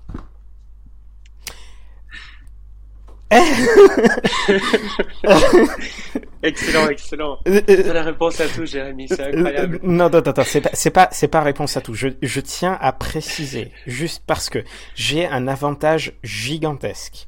C'est que les questions que tu, les, en fait, les questions que tu poses sont des questions classiques dans le monde anglophone. Hmm. C'est, on aurait, on, on aurait pu avoir cette discussion il y a cinq ans en anglais. Ouais. Euh, et ça aurait été un peu plus et ça aurait été un peu plus novateur. Je m'appuie moi-même sur un tas de débats sur des, des, des centaines de gens qui ont eu exactement ce genre de débat. Donc je, je ne fais que, que, que, que, faire le... Je, je ne suis que la voix. Mes idées ne sont pas originales. Tu es un perroquet stochastique. Je suis un perroquet stochastique. Ah, ah, voilà. Je, je suis, je, je, je n'ai pas de, ok. Certaines de mes, j'essaie de trouver moi-même des métaphores originales parce que si je trouve pas moi-même des métaphores originales, j'ai toujours le risque d'en fait de, de faire le perroquet et d'avoir pas bien compris ce que ce que je fais. C'est c'est si, si je ne fais que répéter ce que je fais, c'est comme si je disais je fais tous les tous les annales toutes les annales des concours. Euh, toutes les toutes les annales du bac et en fait le jour du bac je, suis complètement paralysé devant un nouveau, devant un nouvel exercice. Euh, donc il y, a certains bouts de ce que je vais dire qui vont être euh, originaux. Hmm. Mais pas tout, j'ai pas le temps, j'ai pas, j'ai pas, j'ai pas réinventé le domaine, euh, j'ai pas réinventé le domaine. Donc, pour revenir à ton, à ton, à ton coup de, à ton truc de généralité, c'est à quel moment une AGI, classiquement, c'est là où on va commencer à se demander si ça serait pas plus général qu'un humain. Mhm. Et, cette fausse, et cette question est un peu une fausse question. C'est-à-dire, t'as pas besoin d'être fondamentalement plus général qu'un humain. Tu as juste besoin d'être compétitif avec les humains sur leur terrain de jeu. Tu as de, la même façon que imagine euh, les euh, imagine, comment dire, euh, il y fort, imagine deux espèces animales qui sont en train de résoudre des problèmes dans une forêt. Le problème principal étant la survie. où tu as les loups, enfin non pardon, où tu as, vas avoir les renards qui vont avoir une stratégie particulière et qui vont devoir résoudre plein de problèmes d'une certaine façon et qui vont essayer de choper des ressources dans la forêt, et des lapins qui vont avoir une stratégie complètement différente, qui vont aussi résoudre des problèmes de survie. Euh, les deux vont devoir trouver de l'eau, les deux vont euh, devoir trouver de la bouffe, un endroit où euh, dormir sans se faire euh, sans se faire euh, prédater, sans se, faire attaquer, ainsi de suite. Donc il y a des problèmes communs, mais fondamentalement les stratégies sont différentes. Et par le fait que finalement les renards et les lapins ne sont pas euh, complètement aliens l'un de l'autre, tu vas avoir un vague équilibre. les, des humains et des machines ont un fonctionnement complètement fondamentalement différent. Euh, ils sont toujours soumis aux mêmes lois de la physique, mais ce serait, euh, par exemple une erreur de dire euh, les intelligences artificielles ne peuvent pas proliférer parce qu'elles auront besoin de manger comme les humains. et que la production agriculture, agriculturelle, il ne va pas y avoir assez de, de, de, blé ou de riz ou de, de quoi que ce soit pour alimenter à la fois des humains et des machines.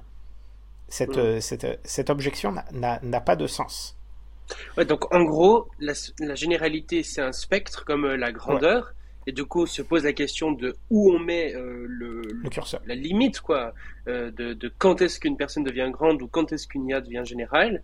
Et ce que tu dis, c'est que la limite qui consiste à dire elle est générale du moment qu'elle est plus générale qu'un humain, ça n'a pas trop de sens. C'est ça. C'est-à-dire que la taille, c'est cool parce que c'est une dimension.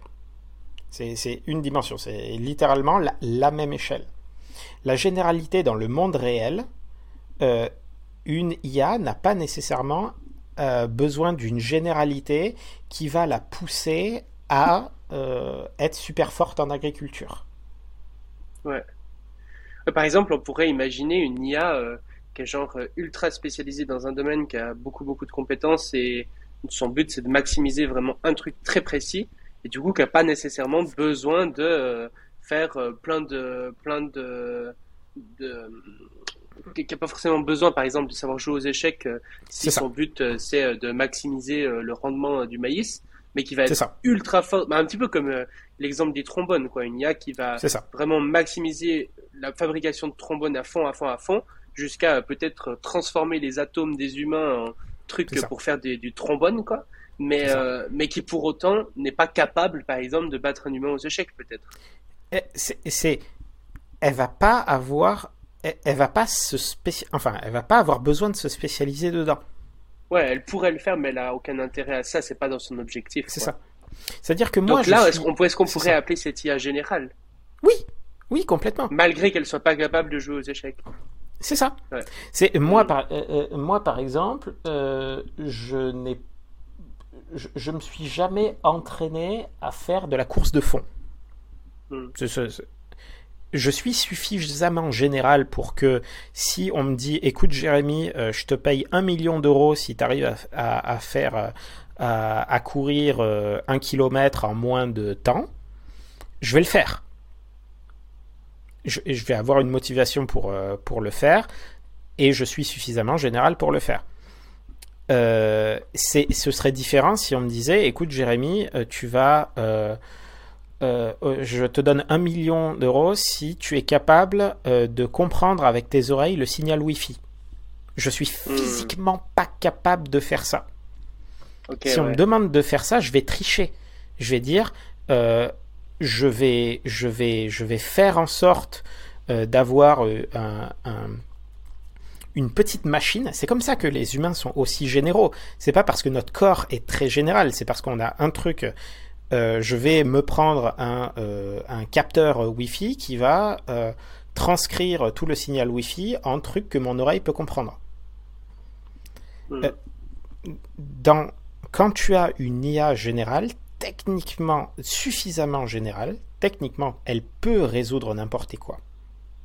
Elle peut résoudre n'importe quoi de, d'une de, de, manière aussi versatile euh, qu'un humain le ferait.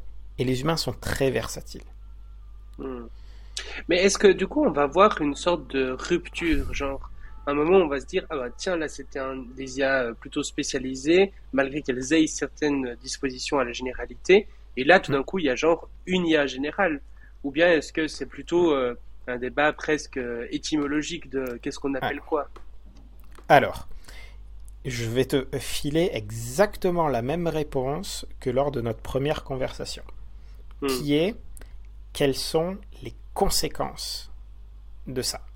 C'est comme, donc, euh, pour les gens qui n'ont pas eu notre première conversation, c'était sur à quel moment on peut euh, trouver la limite de cette machine est consciente.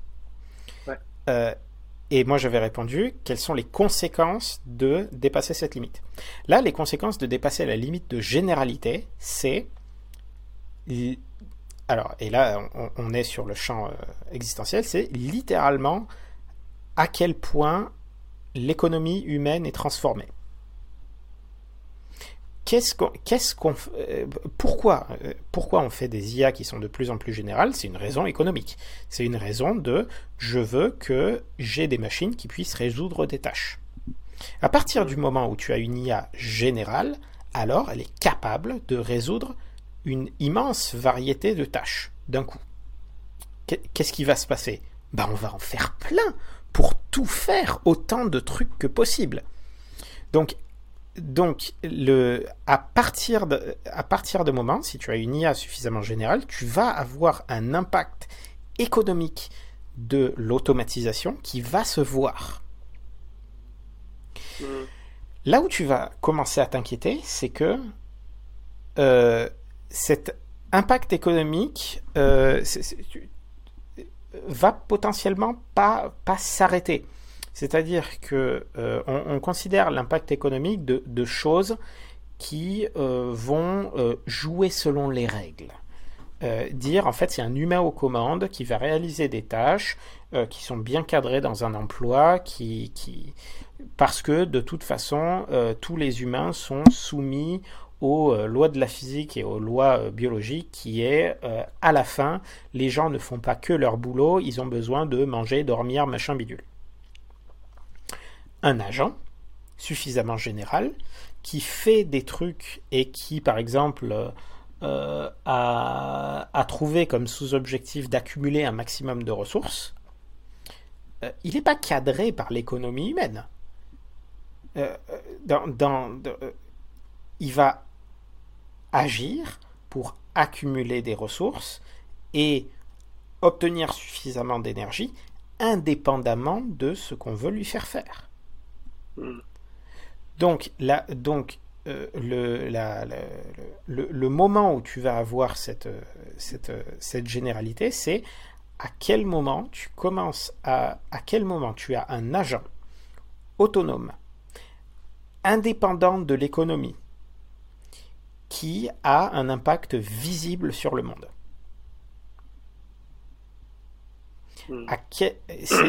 C'est à c'est comme c'est comme ouais c'est ça.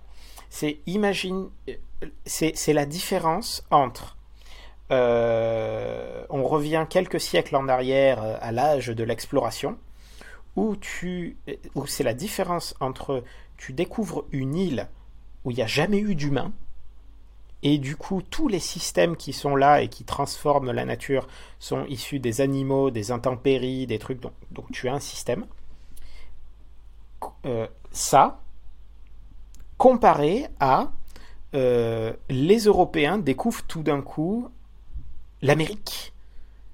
Et cet endroit a déjà été façonné par des humains.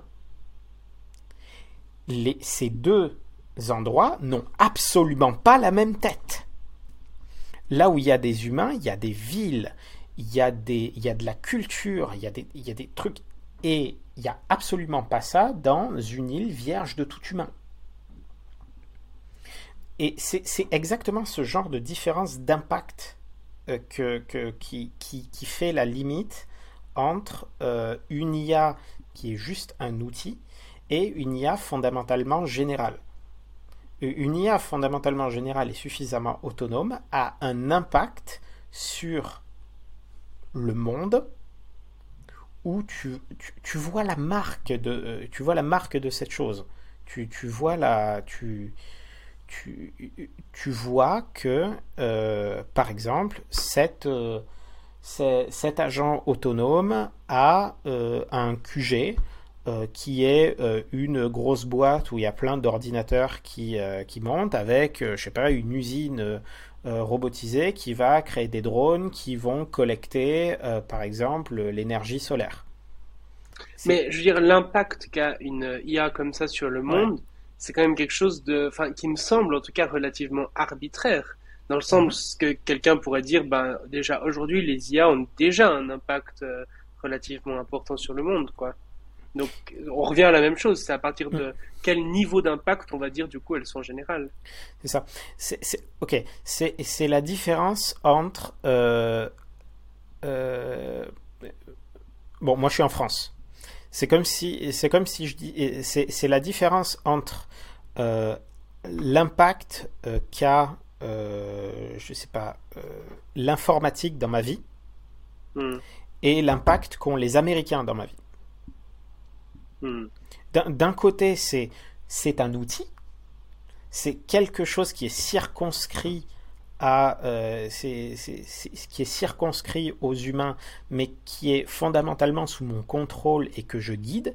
C'est-à-dire, euh, hmm. si moi je disparaissais, l'informatique servirait à rien. Ok, ouais. C'est vraiment le fait de créer des agents autonomes, du coup, quoi. Exactement. Genre si l'humanité disparaîtrait, elle, elle continuerait à survivre un peu. Exactement. L'impact que euh, l'ensemble des ours ont sur moi. Hmm. que n'importe, en fait, voilà, que Très concrètement, aujourd'hui, genre l'humanité disparaît, ChatGPT disparaît aussi, quoi. Il va pas continuer à bosser tout seul. Tandis que demain, une AGI euh, est développée, l'humanité disparaît, elle va continuer à maximiser ses trombones toute seule. Précisément. Cet argument, cet argument, c'est le second species argument. En anglais, l'argument de la seconde espèce. C'est un, un chercheur euh, de DeepMind euh, qui s'appelle il est plus à DeepMind maintenant, il est à OpenAI.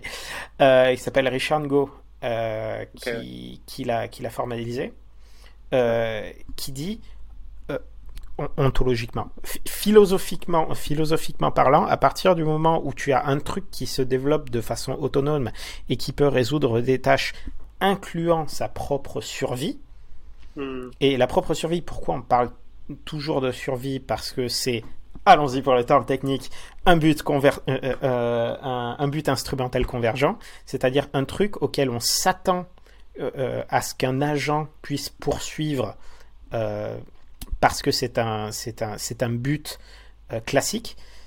Euh, c'est, tu t'attends à ce que si une machine euh, sait qu'elle fonctionne quelque part, et eh ben pour poursuivre sa mission, elle a intérêt à continuer de fonctionner. Tout, tout, comme par exemple un, un, Roomba, un, petit, un petit robot de euh, un, petit robot aspirateur, euh, il a codé dans sa fonction euh, écoute, si tu n'as plus de, si plus d'énergie, retourne à ta station te recharger, sinon tu ne pourras pas accomplir ta mission. même chose. donc voilà, c'est l'argument selon lequel des agents autonomes sont plus dans une catégorie d'une espèce différente hmm. plutôt que d'outils à partir du moment où ils sont autonomes. Et donc là, tu me dis si je me trompe, mais j'ai l'impression que cette définition fait que toutes les AGI ne vont pas, donc les IA générales, ne vont pas automatiquement devenir des super IA. Dans le sens, si on entend super IA, dans le sens euh, capable de faire euh, vraiment tous les, tous les trucs que les humains font euh, en mieux que n'importe quel humain, tous les humains combinés, enfin n'importe quoi. Ça. Et du coup, par, par exemple, c'est ce qu'on disait, c'est tout d'un coup, il y a une IA, par exemple, qui est euh, une IA de voiture autonome, même si elle devient euh, générale, bah, elle n'a pas intérêt à jouer aux échecs pour euh, faire son, son, truc de voiture autonome. Donc, mhm. elle ne sera pas vraiment une super IA, mais elle sera quand même une IA générale. Non, c'est le problème. C'est que c'est un, le, un des le problème de l'alignement, c'est que par défaut, C'est de dire que par défaut, une IA générale va devenir autonome dans le sens dont on a discuté. Ok. Mais pour toi, IA autonome, c'est la même chose que Super IA Alors, non. Super IA, c'est un niveau de capacité. Autonome, c'est juste un label que tu, vas, que, que tu vas mettre pour dire tu n'as pas nécessairement besoin des humains pour faire le truc que tu fais. Mhm. Ça. Euh, une, voiture, pourquoi une voiture euh, autonome aujourd'hui euh, n'est pas, n'est pas, n'est pas sur la trajectoire de la super IA ou, n'est pas sur la trajectoire d'une IA générale autonome parce que elle n'a pas la puissance pour le faire et euh, oh, non, non c'est juste, elle n'a pas la puissance pour le faire. C'est-à-dire que tu peux très bien concevoir une. une il n'y a pas d'incentive. Pardon, il, faut que je me. Il faut que je. imagine par exemple, tu as une IA dont le but c'est vraiment de maximiser le nombre de trombones qu'il y a sur Terre. Allons-y. Et euh, cette IA, du coup, euh, elle devient super forte là-dedans, elle fait euh, toutes les catastrophes existentielles auxquelles on pense, etc. Allez. Cette IA, a priori, en tout cas, euh, avec nos petits cerveaux d'humains, on va pas considérer qu'elle aura intérêt à jouer aux échecs pour accomplir son objectif de faire des trombones. Du coup, on va quand même considérer qu'elle est qu'elle est générale, puisque si l'humanité disparaissait, bah, elle continuerait à maximiser ses, ses trombones. Mais par contre, on va pas considérer qu'elle est super intelligente vu qu'elle n'est pas capable de jouer aux échecs. Ou bien non, c'est pas ça? Euh, Non, c'est l'inverse. C'est-à-dire, elle est autonome, elle est vraiment fortement autonome dans le sens où elle n'a pas besoin des humains. Ouais. Elle est générale dans le sens où euh, si euh, si à un moment la meilleure façon de faire des trombones c'est de gagner le championnat du monde d'échecs, elle gagnerait le championnat du monde d'échecs. Et elle est super et elle est super intelligente dans le sens où si les humains sont pas d'accord, c'est l'IA qui gagne quand même. Ok, d'accord. Donc là, on a trois paradigmes des IA, des IA autonomes, générales, super intelligentes. C'est ça. Du coup, autonome, ça veut dire que même si les humains disparaissent, elles continuent. C'est ça. Général, ça veut dire que si elle a besoin d'apprendre une tâche pour accomplir son objectif, elle en est capable. C'est ça. Et super intelligente, ça veut dire que euh, attends, je sais plus. si, si elle est confrontée aux humains et qu'elle a besoin d'être plus performante que les humains, elle l'est. Et les, les, trois, les trois sont liés dans le sens où pour être vraiment autonome dans le monde réel, tu dois avoir une notion de généralité parce que le monde est compliqué et que pour véritablement survivre dans le monde, tu as besoin d'être général. Hmm. Sinon, sinon, tu, sinon, comment dire? Sinon, tu es comme les ours polaires. Euh, sinon, tu, es euh, contraint par ton environnement et tu es et tu et tu et tu peux pas t'en sortir. Euh, t'as pas d'outils, t'as pas de, tu peux pas être créatif. Le, fait que les humains soient plus généraux que typiquement les, euh, que, je sais pas les chimpanzés euh, fait qu'on peut s'adapter à, à, plusieurs endroits. Donc, pour être vraiment autonome, surtout si à côté tu as les humains qui te laissent pas être autonome, tu as besoin d'être général. Mm-hmm. Et si tu es autonome et si tu veux survivre. Euh, pardon, c'est pas si tu si, si, si, tu si tu veux pas que les humains te, te shut down, tu vas avoir besoin de corriger l'objection humaine. tu, tu, les, les, stratégies qui font que les humains ne te, ne te coupent pas dans ton élan sont les hmm. stratégies où tu fais les choses mieux que les humains. Hmm. Ouais, donc les trois sont finalement très très liés, quoi. Les trois sont quasiment impossible d'imaginer un système qui a un de ces trucs sans avoir les deux autres. Si, voilà, si tu laisses tourner les trucs, si tu laisses tourner les trucs, c'est, c'est, voilà. Le, le, tout le, tout le, l'enjeu de la recherche en alignement aujourd'hui, euh, quand tu, quand tu t'intéresses aux risques existentiels liés aux, aux, aux IA, c'est d'avoir un agent qui soit euh, techniquement super intelligent, sans qu'il considère que les humains sont un obstacle. Ouais. Un, voilà. D'avoir un système idéalement pas autonome, en fait. Mm. Ce serait beaucoup plus facile si on pouvait si, si, on pouvait garantir qu'on peut, enfin, ce serait beaucoup plus facile si on avait un truc qui est euh, meilleur que les humains, mais qui n'est pas autonome. Ça, ça il y a une tension, il y a une tension entre les deux, parce que l'autonomie t'apporte tellement de trucs, tellement, euh, t'apporte tellement de bénéfices, parce que t'as pas besoin d'approbation de, machin, tu fais ton truc et ça marche, que, que c'est très difficile d'avoir un truc super intelligent et pas autonome. C'est comme, euh, c'est le problème du, du gamin de 8 ans euh, versus les, euh, le, le, panel de, le panel de mecs en costard de 40 ans. Euh, ils sont extrêmement meilleurs que le gamin de 8 ans. Et le gamin de 8 ans dit, va dire Ah non, mais c'est les gens en costard sont sous ma direction. Euh, désolé, euh, j'ai oublié, j'ai oublié les éléments de, des mecs en costard. Imaginez qu'il euh, y a un gamin de 8 ans qui a hérité d'un milliard de dollars et qu'il y a des mecs en costard, il y a un groupe de mecs en costard qui vient voir le truc de 8 ans, c'est nous sommes les dépositaires du, du, du milliard, nous allons t'aider à le, nous allons t'aider à le gérer. Euh, tu peux pas dire que le gamin de 8 ans contrôle les, les, les mecs en costard. Euh, donc très difficile d'être super intelligent sans avoir une grosse part d'autonomie. Euh, ce, qu'on veut, c'est euh, soit ne pas avoir un truc super intelligent, c'est-à-dire avoir un truc qui nous est utile sans qu'il nous dépasse. Voilà, mais, mais on pousse. Hein. soit d'avoir un truc qui potentiellement nous dépasse, mais qui nous inclut systématiquement dans toutes ces stratégies. Mhm. Et la, la, la, question, on, reviendra un petit peu sur, euh, sur ça, mais la, la, question du coup maintenant c'est euh, qu'est-ce qui manque pour avoir une IA comme ça, une IA euh, générale, autonome, super intelligente, ce, ce, genre de, de, de paradigme-là? Dans le sens qu'il y en a certains, de ce que j'ai compris, qui disent qu'il mhm. faut une sorte de différence de nature, que les algorithmes qu'on utilise aujourd'hui ne sont pas euh, pertinents pour arriver à ce genre d'IA. Et d'ailleurs, il me semble que c'est un petit peu la position que tu, tu défendais euh, dans le dernier podcast, mais je suis pas certain. Là où d'autres disent qu'il y a une différence de degré, qu'il suffit d'augmenter ça.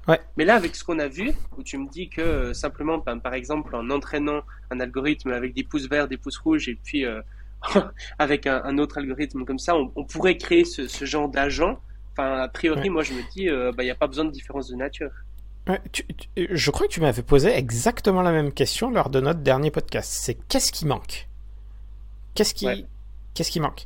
Euh, Les avis sont partagés sur le sujet. C'est, c'est et, et les et comment dire?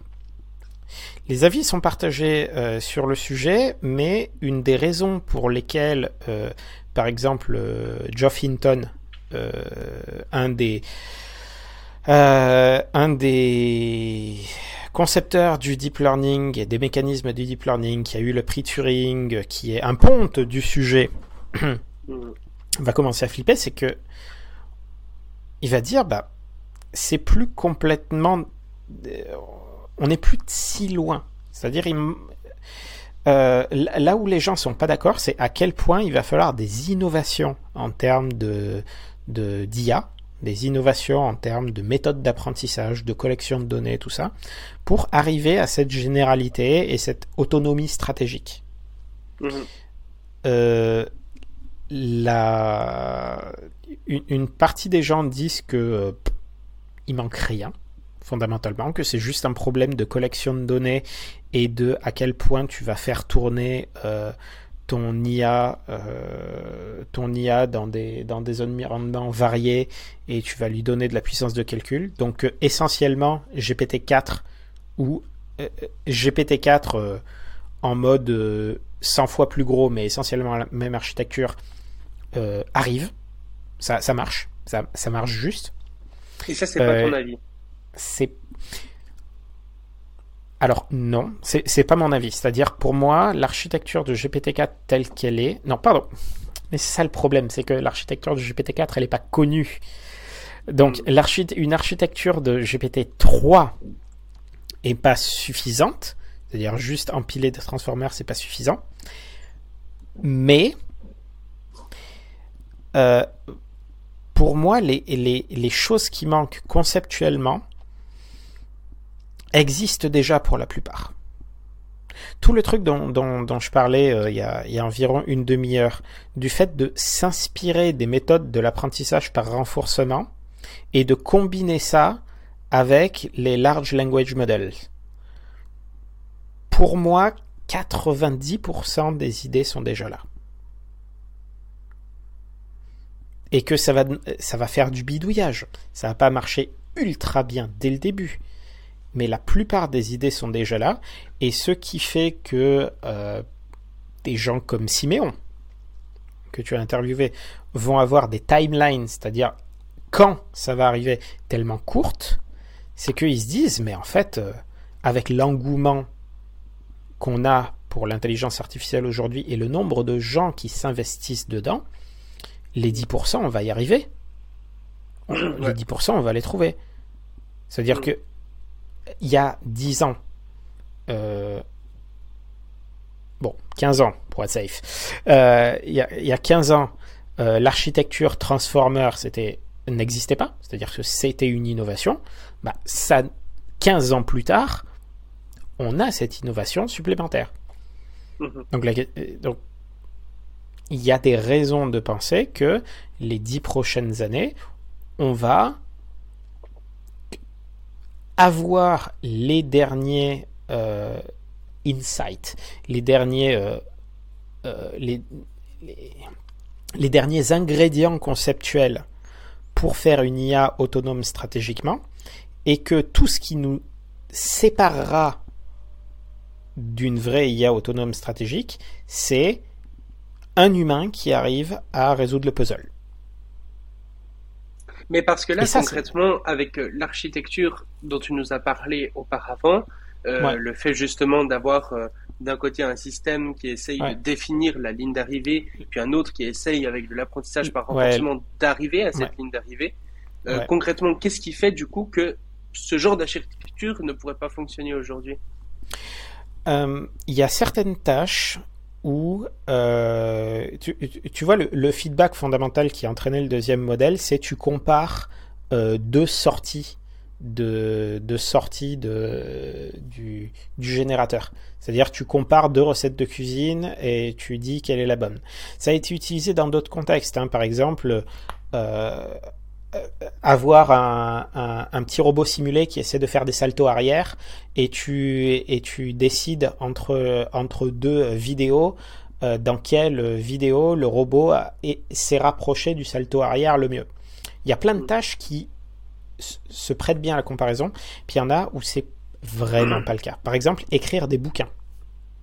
Hmm. Écrire des bouquins, tu vas pas commencer à comparer deux bouquins euh, et avoir un feedback rapide euh, de, de sa marche. Euh, comparer deux, de campagnes de pub. il, faut, il faut du temps pour réaliser que ta campagne a marché ou pas. Euh, une euh, euh, des, des, plantations, par exemple, des, des, nouveaux, des nouveaux cultivars où tu vas peut-être pouvoir dire ok en simulation ça a l'air bien mais on a quand même besoin de le planter dans des champs pour voir si ça pousse effectivement hmm. donc il y a plein de il y a plein de tâches euh, qui ne se prête pas à, à ce type précis d'apprentissage de, d'entraînement.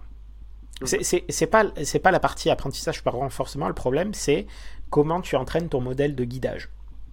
Mhm. Ok. Ceci dit, ceci dit, ça n'a pas empêché de faire des progrès autrement. Euh, c'est-à-dire, euh, par exemple, Alpha, Alpha 0, là, le truc qui joue aux échecs, euh, il n'a pas été entraîné avec cette méthode.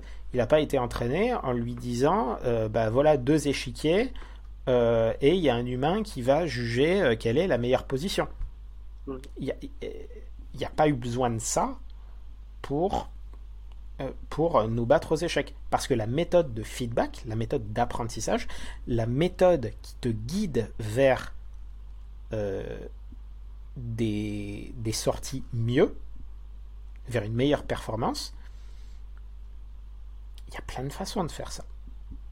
Tout le tout le tout, tout l'enjeu est de trouver un moyen, un, canal, de, de, creuser, de creuser un canal dans la terre pour que le, lac de données arrive jusqu'à jusqu'à ton village. Hmm.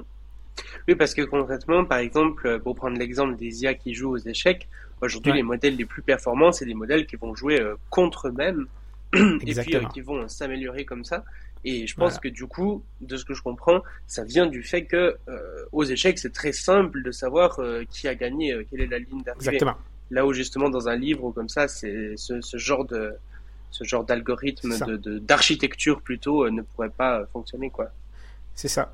C'est c'est par exemple ce qui te ce qui ce qui va te faire dire que si par exemple tu arrives à faire une simulation suffisamment fidèle d'un corps humain, tu vas pouvoir tester des, euh, des agents euh, médicamenteux sans avoir à passer par euh, ben on va le mettre dans des humains et on va voir ce que ça fait. Hmm. Parce que donc l'argument de ceux qui disent que il n'y a pas besoin de différence de nature pour les GI, c'est de dire qu'on va réussir du coup à mieux définir cette ligne d'arrivée ou du coup c'est quoi leur, euh, leur argument? Oh, C'est pas, une, pas une question de ligne d'arrivée, c'est pas une question d'objectif, c'est une question de est-ce que les systèmes sont capables de d'atteindre de, la ligne d'arrivée quelle qu'elle soit? Hmm. C'est une question de euh, euh, est-ce c'est pas est-ce que je vais dans la bonne direction? C'est est-ce que j'ai un moteur suffisamment puissant pour aller dans la direction vers laquelle on me pointe, qu'elle soit la bonne ou pas. Mais avant, tu disais pas justement que le problème se situait surtout au niveau euh, du feedback et pas tant au niveau justement de l'algorithme en lui-même?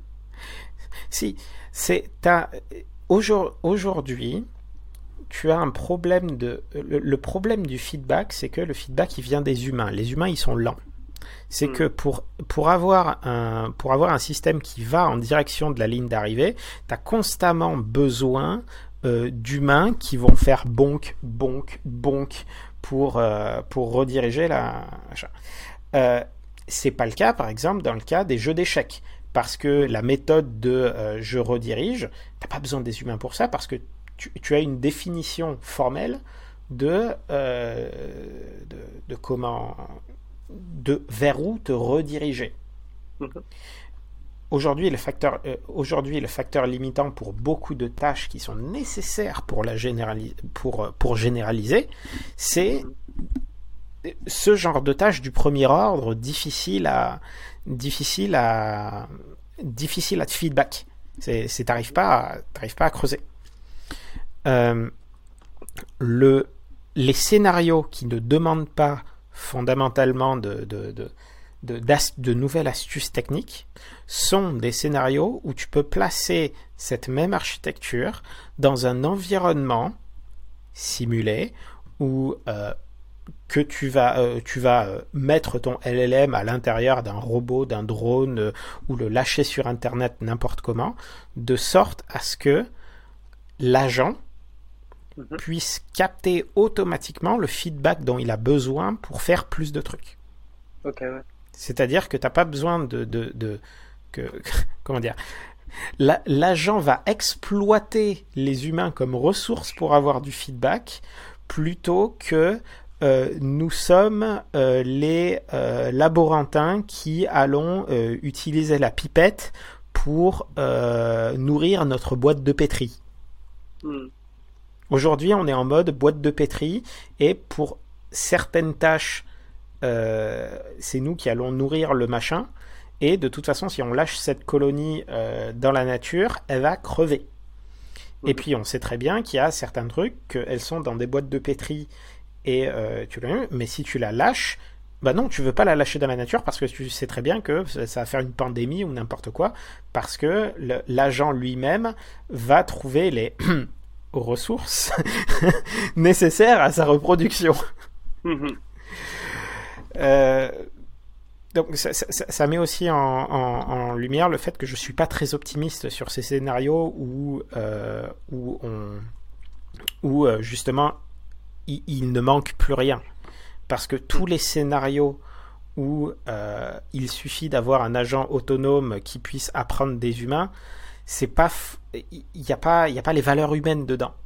Il y a pas, il a pas, les humains sont une ressource, sont une ressource d'information pour avoir de meilleures idées pour comment obtenir plus de ressources. Machin, c'est pas, c'est pas.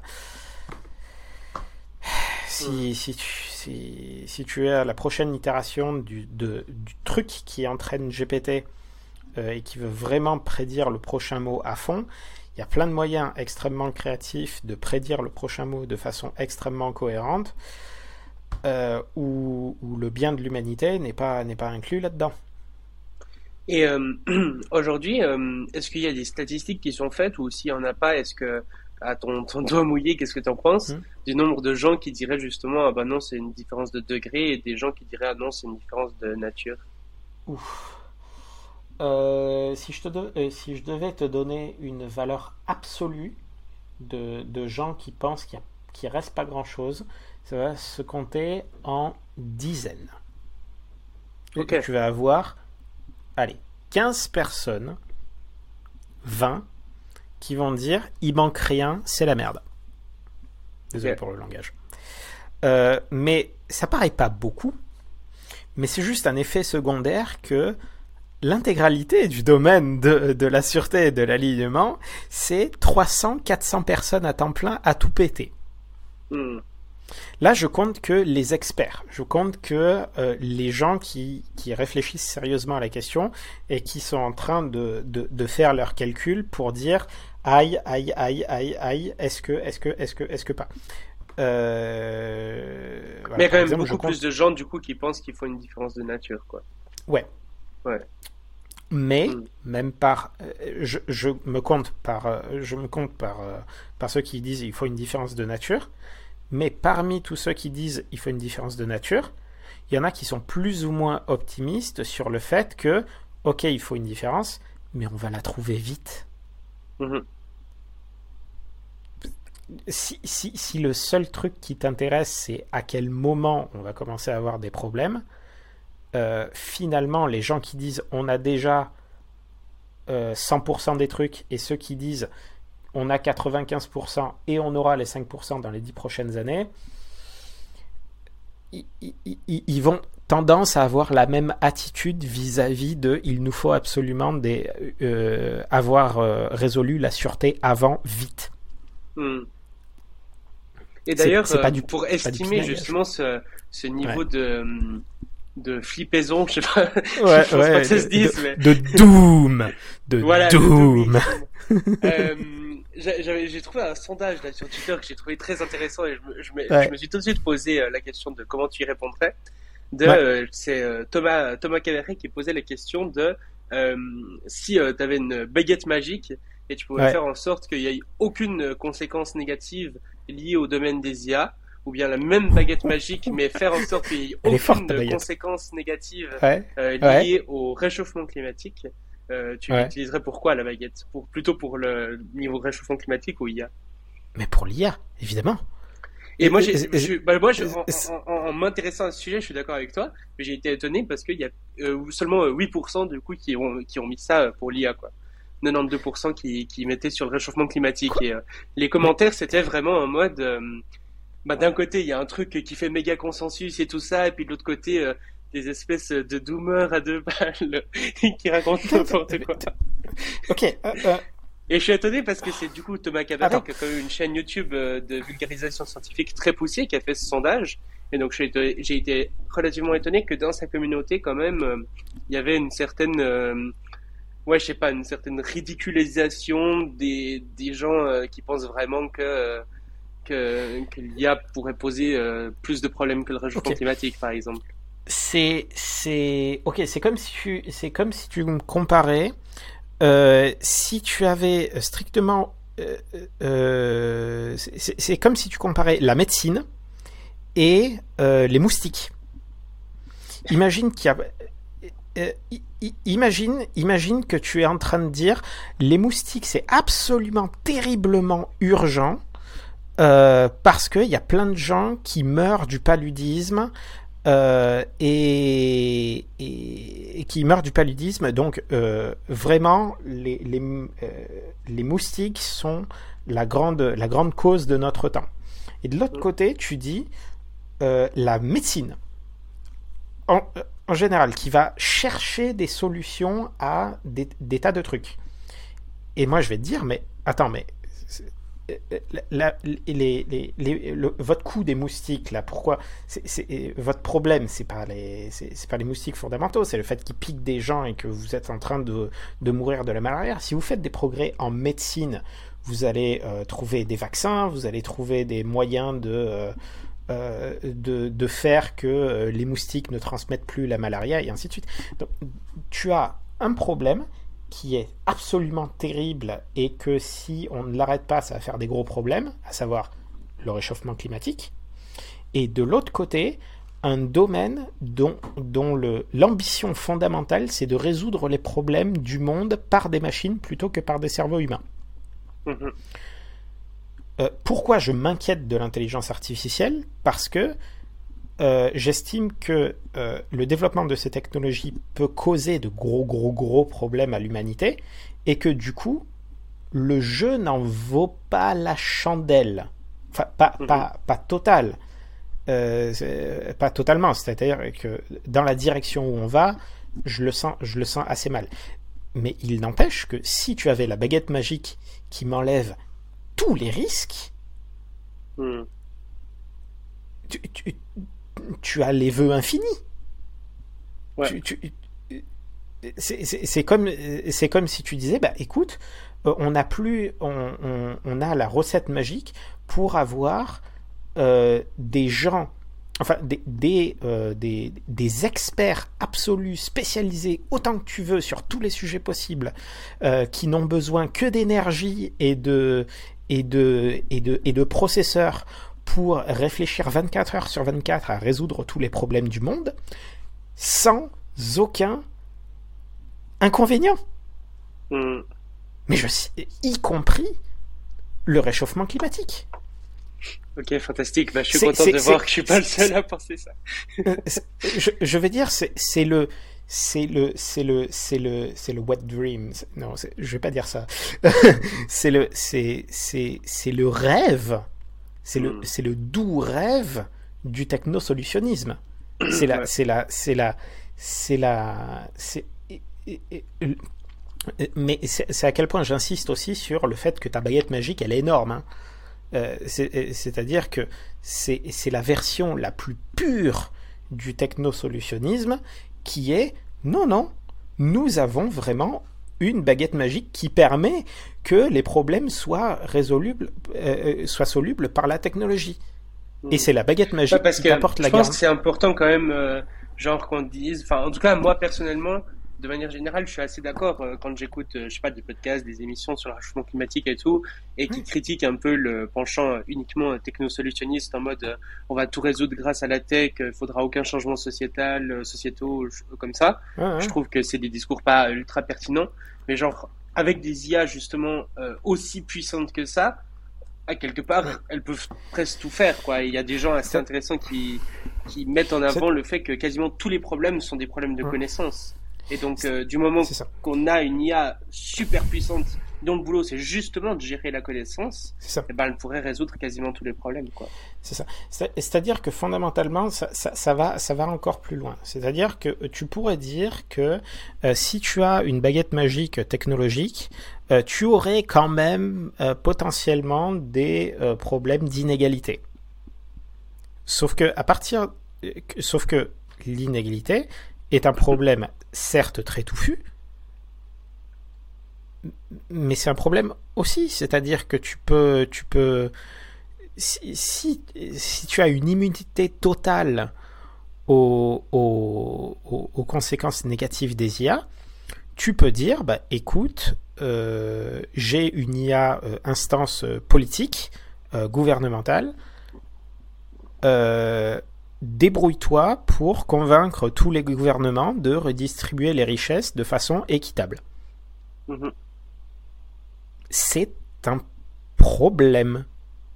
Comme, pas un problème comme un autre, c'est un problème de, mais philosophiquement, fondamentalement, c'est un problème. Comme, c'est un problème à résoudre. Un problème sur lequel on voudrait bien avoir de l'aide. Et moi, j'ai été relativement euh, étonné, disons, en interviewant euh, Louise Verquin, euh, qui, elle, me disait justement que ben, parmi euh, du coup la communauté altruiste efficace qui cherche à découvrir aussi en partie, c'est une boulot, une partie de, de ce qu'ils font, découvrir les principaux problèmes auxquels s'attaquer. Et ben il y a toute une partie qui, pour eux, genre les risques liés à l'intelligence artificielle, en fait, c'est pas, enfin les risques liés à l'intelligence artificielle générale, c'est pas quelque chose de si important que ça. Et je me demandais du coup, c'est quoi bah, a priori, je me dis, des gens qui sont là-dedans, c'est des gens qui sont plutôt intelligents. Donc, euh, c'est quoi, genre, les meilleurs arguments des gens euh, qui disent euh, non, il n'y aura aucun problème? Alors, les, les meilleurs arguments sont. Il y, y, en a plusieurs.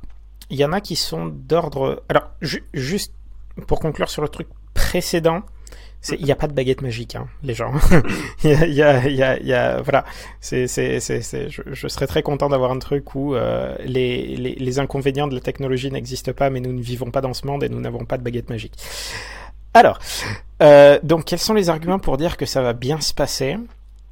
Mm-hmm. euh, Un, c'est un argument politique optimiste et de coordination, c'est-à-dire que euh, l'humanité est déjà passée par euh, des moments où la technologie nous menaçait d'une façon ou d'une autre, euh, et que donc on va se réveiller suffisamment tôt, et on va avoir une, une, une régulation, c'est-à-dire les experts vont suffisamment convaincre les instances gouvernementales pour faire en sorte que ça se passe bien et qu'on investisse sur la sûreté.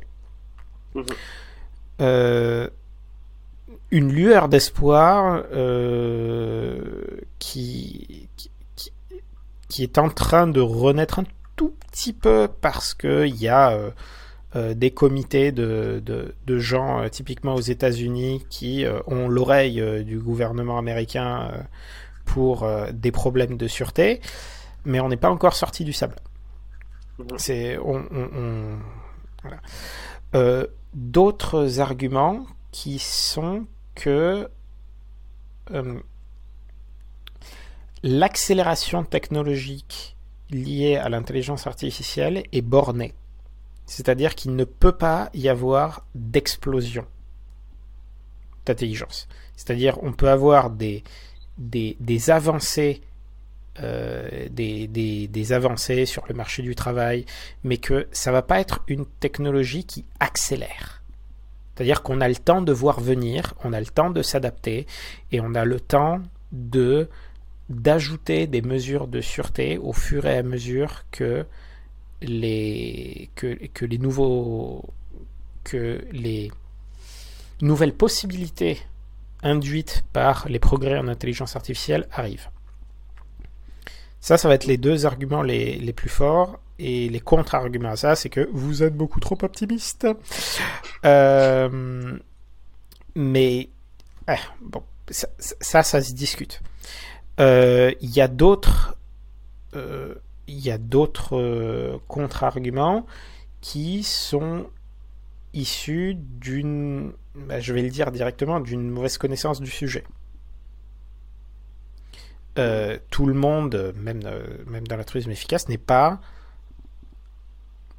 euh, n'est pas familier avec l'intégralité de l'argumentaire sur pourquoi le risque. Mhm. et il y a d'autres, mais mais en soi c'est pas même même dans l'altruisme efficace c'est pas un problème. C'est-à-dire, on n'a pas besoin de convaincre tout le monde de, de, de l'urgence de, de, tous les problèmes. Ça peut même causer, causer des soucis parce que on va se retrouver avec des gens qui sont paniqués pour à peu près tout. la, le, défaut, ça va être bon, t'as l'air quand même un peu euh, inquiet sur ce sujet. Je vais te faire confiance pour bosser dessus, euh, même si moi, j'ai pas l'impression que ce soit vraiment très important. Toi, t'as l'air d'être convaincu, donc euh, je vais pas t'empêcher de bosser dessus pour te ramener à ma cause que moi, je sais qu'elle est urgente. Parce que mm. si tout le monde fait ça, on passe notre temps à, à, nous écharper. Je, je sais qu'il y a des gens qui sont, par exemple, plus aussi investis dans la cause animale que moi je suis investi dans l'IA, mmh. euh, on va s'entendre sur le fait de ne pas passer notre temps à convaincre l'autre euh, de, de, d'attirer l'autre en disant il faut absolument que tu bosses sur mon truc parce que c'est le plus urgent. Mmh. Euh, donc, Ouais, non, ça va être les, ça va être les arguments les plus, les plus, voilà, les, arguments les plus puissants sur, euh, sur, euh, sur, euh, ça va, this is fine. ce sont, ce sont des, pour moi, je les décale entre des arguments politiques, des arguments de gouvernance qui disent les gens vont réagir à temps et de la bonne façon, et des arguments de progrès technologique qui disent on a le temps de voir venir. Mhm. Et... Et, donc pour toi, aujourd'hui, euh, en gros, c'est quasiment sûr que si on développe une IA générale, on est tous morts. Ouais. Ok. Ouais, c'est ça. c'est chouette, c'est chouette. c'est ça. je, je, je, le dis avec un, je le dis avec un grand sourire, hein, mais euh, c'était c'est c'est comment dire comme je le disais la dernière fois qu'on a discuté, c'est euh, euh, je, je, ne peux pas porter ce poids, je ne peux pas porter ce, mon, mon, cerveau ne peut pas porter ce poids. Hmm. C'est pour bosser pour bosser sur ce problème, j'ai besoin de j'ai besoin de mettre de côté ce, ce, ce truc velu, euh, ce truc sombre et velu qui risque de me bouffer ma, euh, ma, ma, santé mentale. Ouais, bien sûr. Et euh, donc ça, il me semble que ça implique quand même un truc, ça voudrait dire que, genre, à l'état actuel, si on n'arrive pas à faire tous les alignements parfaits et tout, il n'y aura pas plusieurs AGI, il y en aura une, quoi. Vu que dès qu'on va en développer une a priori, il n'y en aura pas d'autres euh, qui vont se développer par après, quoi. Il y aura, il, y aura la première, et euh, si par euh, coïncidence gigantesque, et il y en a plusieurs, bah, il y aura ces plusieurs AGI, mais l'humanité elle n'est pas dans le game. Hmm. Elle n'est pas. Mais pour qu'il y ait plusieurs AGI, il faudrait vraiment que genre les humains appuient euh, sur le bouton de deux AGI en même temps, quoi.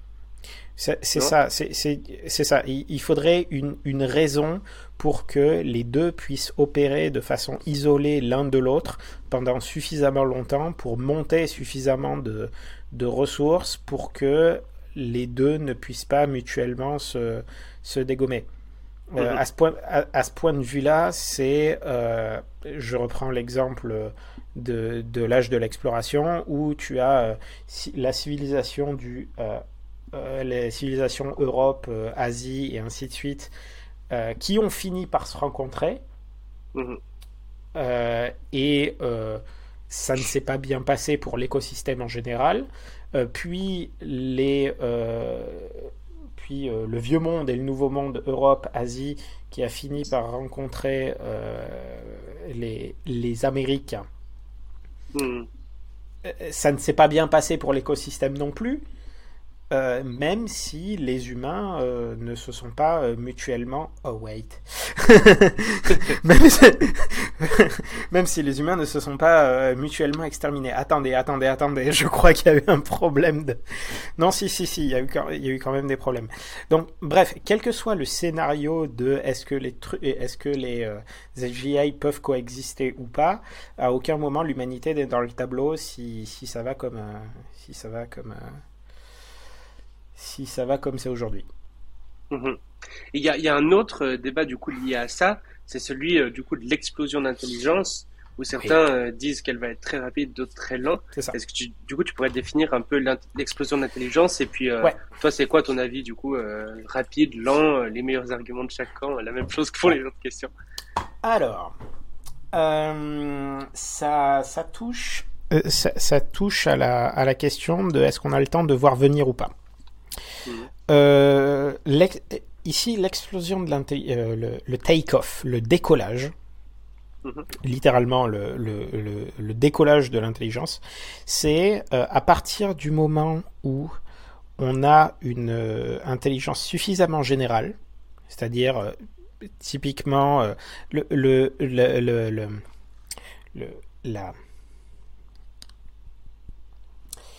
la propriété importante ici, c'est l'acquisition de nouvelles compétences. C'est pas forcément la compétitivité avec les humains, c'est euh, truc important, c'est euh, l'acquisition de nouvelles compétences. Mhm. Euh, à quel point à quel point ça va progresser, à quel point l'impact de l'IA, l'impact de cet agent autonome va progresser vite? Mhm. Euh, l'hypothèse rapide, euh, c'est celle qui dit euh, à partir du moment où, où, le système est suffisamment général, il va acquérir très très vite beaucoup beaucoup beaucoup de capacités et on va absolument pas le voir venir et on passe d'un système qui est à peu près aussi général qu'un humain à un système qui est complètement super intelligent et qui plie le game, euh, qui enfin qui qui plie euh, que la, la, bataille est pliée en l'espace de quelques semaines, quelques mois. Mhm. L'hypothèse lente, c'est celle où cette progression se fait sur de l'ordre de un ou deux ans, où mhm. on voit les traces dans l'économie humaine de euh, d'un changement profond dans les capacités des machines.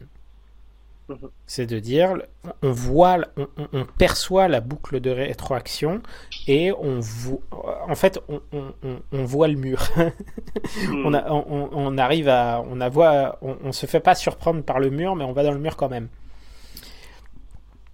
Euh, les la, grande différence entre les deux, c'est que les, ceux, qui sont, ceux qui penchent plus du côté du décollage rapide euh, vont être plus en mode il faut avoir résolu, résolu la sûreté avant, sinon rien. Mhm. Et ceux qui sont sur plus un décollage lent sont, même si on n'a pas tout à fait résolu la sûreté au bon moment, c'est pas grave, on a le temps de peaufiner pendant la dernière année et et même du coup, euh, c'est même, c'est, même mieux parce qu'on peut véritablement aligner euh, des systèmes surpuissants que à partir du moment où on en a un à aligner et pas avant. Mmh. Mmh. Euh, les pessimistes de l'autre côté disent que c'est game over à partir du moment où tu as appuyé sur le bouton on et que la et que et que on a on est entré dans la phase on est entré dans la phase de décollage. Que faut... Au niveau euh, probabilité, un petit peu de la même manière qu'avant, t'as l'impression qu'il y a une sorte de consensus qui se dégage ou euh, Non. Non. Euh... C'est. Je dirais que c'est plus lent. Le, le, le, le... c'est pas. Il n'y a pas assez de discussion sur le. Il n'y a pas de assez de discussion sur le sur le sujet. Je dirais que le consensus a évolué vers des décollages plus rapides. Ok. Globalement. Euh, C'est-à-dire qu'aujourd'hui... Juste pour euh, bien comprendre, quand on dit rapide et lent, c'est quelle période de temps? Alors, rapide, c'est quelques jours, quelques semaines. Lent, ça va jusqu'à quelques un ou deux ans. Ok, ouais. Donc la différence n'est pas non plus euh, délirante non, Voilà, c'est, les scénarios lents sont, à l'échelle des progrès humains typiques en technologie, extrêmement rapides. Ouais. C'est on a aujourd'hui, c'est c'est un peu une comparaison, une, comparaison adaptée serait euh, des, les courbes qu'on voit euh, maintenant fréquemment sur la rapidité d'adoption par l'humanité de différentes technologies. Que genre par exemple le frigo, euh, pour passer de 5% des foyers en ont à 95%, il a fallu plusieurs décennies. Mhm. les télévisions, il a fallu, il a fallu quelques décennies.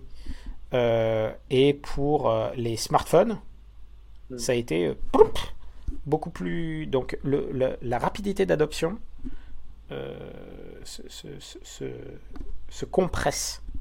Ouais, tout à fait. Donc on a. Ma, ma vision personnelle est sur très rapide. Mhm. Ok c'est pour moi j'ai l'intuition que les, les euh, que tant qu'on est en dessous des en dessous du niveau humain et tant qu'on est en dessous de, de du oui de, de, la généralité qui permet euh, une autonomie stratégique machin euh, ça va être lent ça va être lent mais ça va être lent de l'ordre de allez 6 mois 8 mois pour que, les, pour que le truc de l'état de l'art en IA euh, soit disponible pour à peu près tout le monde. C'est-à-dire, je, je, vais mettre euh, 8, 8 à 12 mois pour que euh, ChatGPT ou son et ses équivalents se diffusent à l'ensemble de l'humanité. Mhm. ok, je suis peut-être un peu optimiste sur la sur la sur la sur la se diffuse à toutes les personnes qui ont, euh, qui ont un smartphone. Donc là, c'est très très loin de toute l'humanité parce que voilà, ça fait un milliard de personnes. Pour moi, quelques, quelques mois. Et ça va et que ça va se, que ça va se généraliser. Et si on dépasse ce niveau stratégique, ça va, ça va, ça va pas se sentir. Ça va prendre quelques jours, quelques semaines. Ok, ouais. Donc plutôt team rapide. Team rapide pour moi. Ok. Team rapide.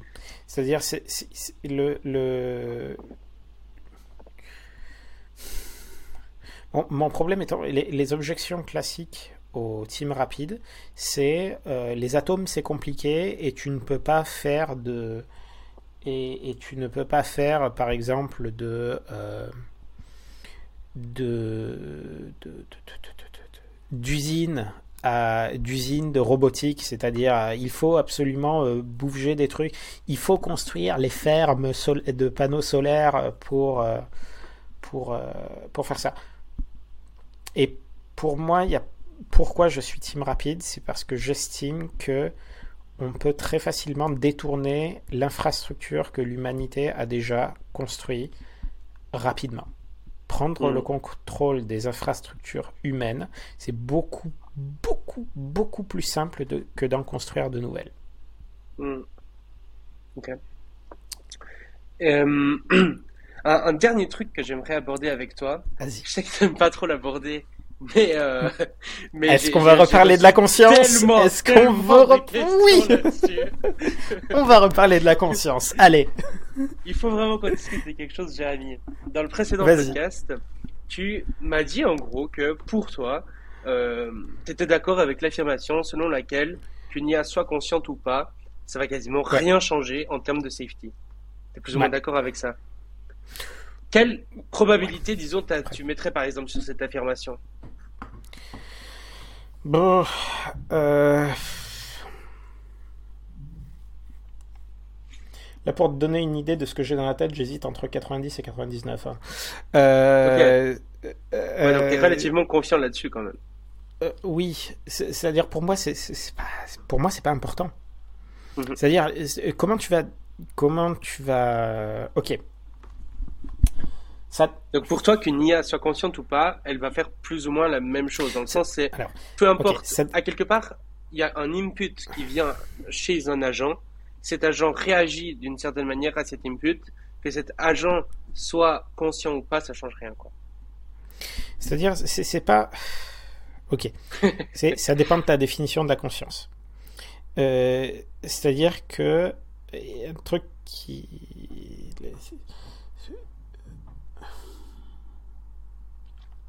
Tu peux très bien considérer des, euh, des tu peux très bien considérer des, des super IA qui vont accéder euh, qui vont accéder à euh, une forme de à une forme de domination en se faisant passer pour des trucs conscients auprès des humains.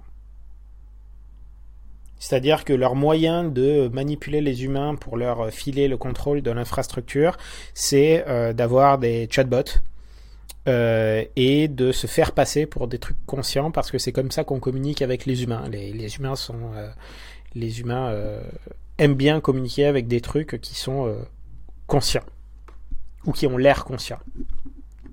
Mais c'est juste une interface. C'est juste un, c'est juste un, un moyen de un moyen de communiquer avec les humains. Euh, il est pas, pour moi, il est vraiment, vraiment, vraiment pas garanti que, euh, même très peu probable pour moi, que le système, euh, qu'un système fondamentalement super intelligent soit conscient au sens où on l'entend pour des humains. C'est comme dire, c'est la différence entre euh, mon, réseau de neurones GPT-4 euh, est un gros tas de multiplication matricielle, mhm. mais il est capable de, de, simuler quelque chose et de suivre toutes les de suivre toute la chorégraphie mhm. qui fait que euh, on va le percevoir comme conscient. Parce qu'il sort les textes qui euh, simulent quelque chose de conscient. Et après, ça va être un débat philosophique sur Eh, mais oui, mais si tu simules quelque chose de conscient, est-ce que cette sous-partie n'est-elle pas consciente? Et c'est là que je retombe sur euh, ma bonne vieille réponse de Rien à carrer. c'est la phrase de Westworld si tu peux pas faire la différence, est-ce que ça importe? C'est ça.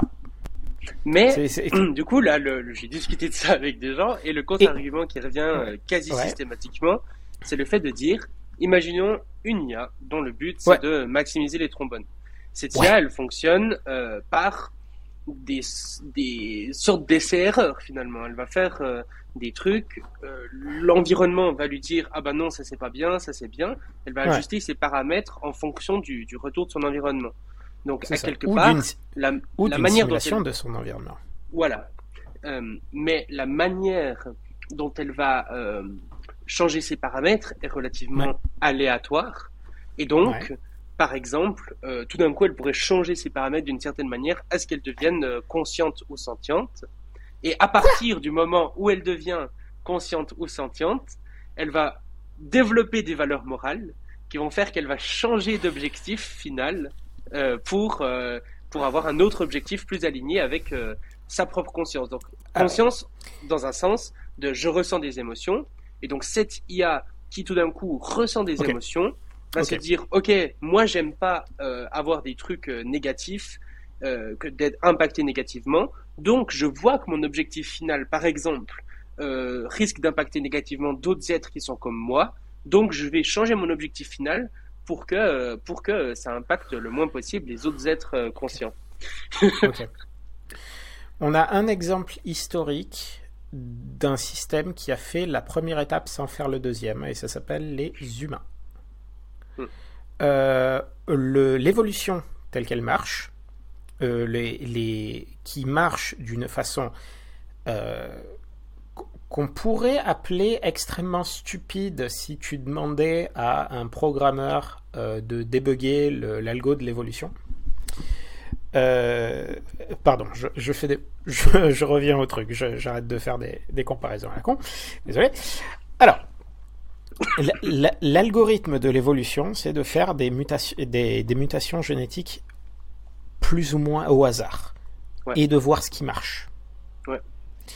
Il se trouve que parmi les trucs que tu génères en faisant ce truc plus ou moins euh, random, tu as des tu as des systèmes, des, humains qui vont finir par avoir euh, une certaine conscience euh, d'eux-mêmes euh, et qui vont comprendre ce qui a généré leur propre évolution.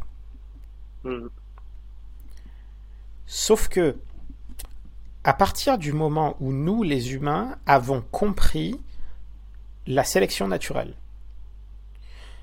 nous-mêmes, n'avons pas eu euh, de, de, la réaction de l'humanité n'a pas nécessairement été et par conséquent nous devons maximiser euh, la nous devons absolument maximiser la, l'expansion de nos gènes.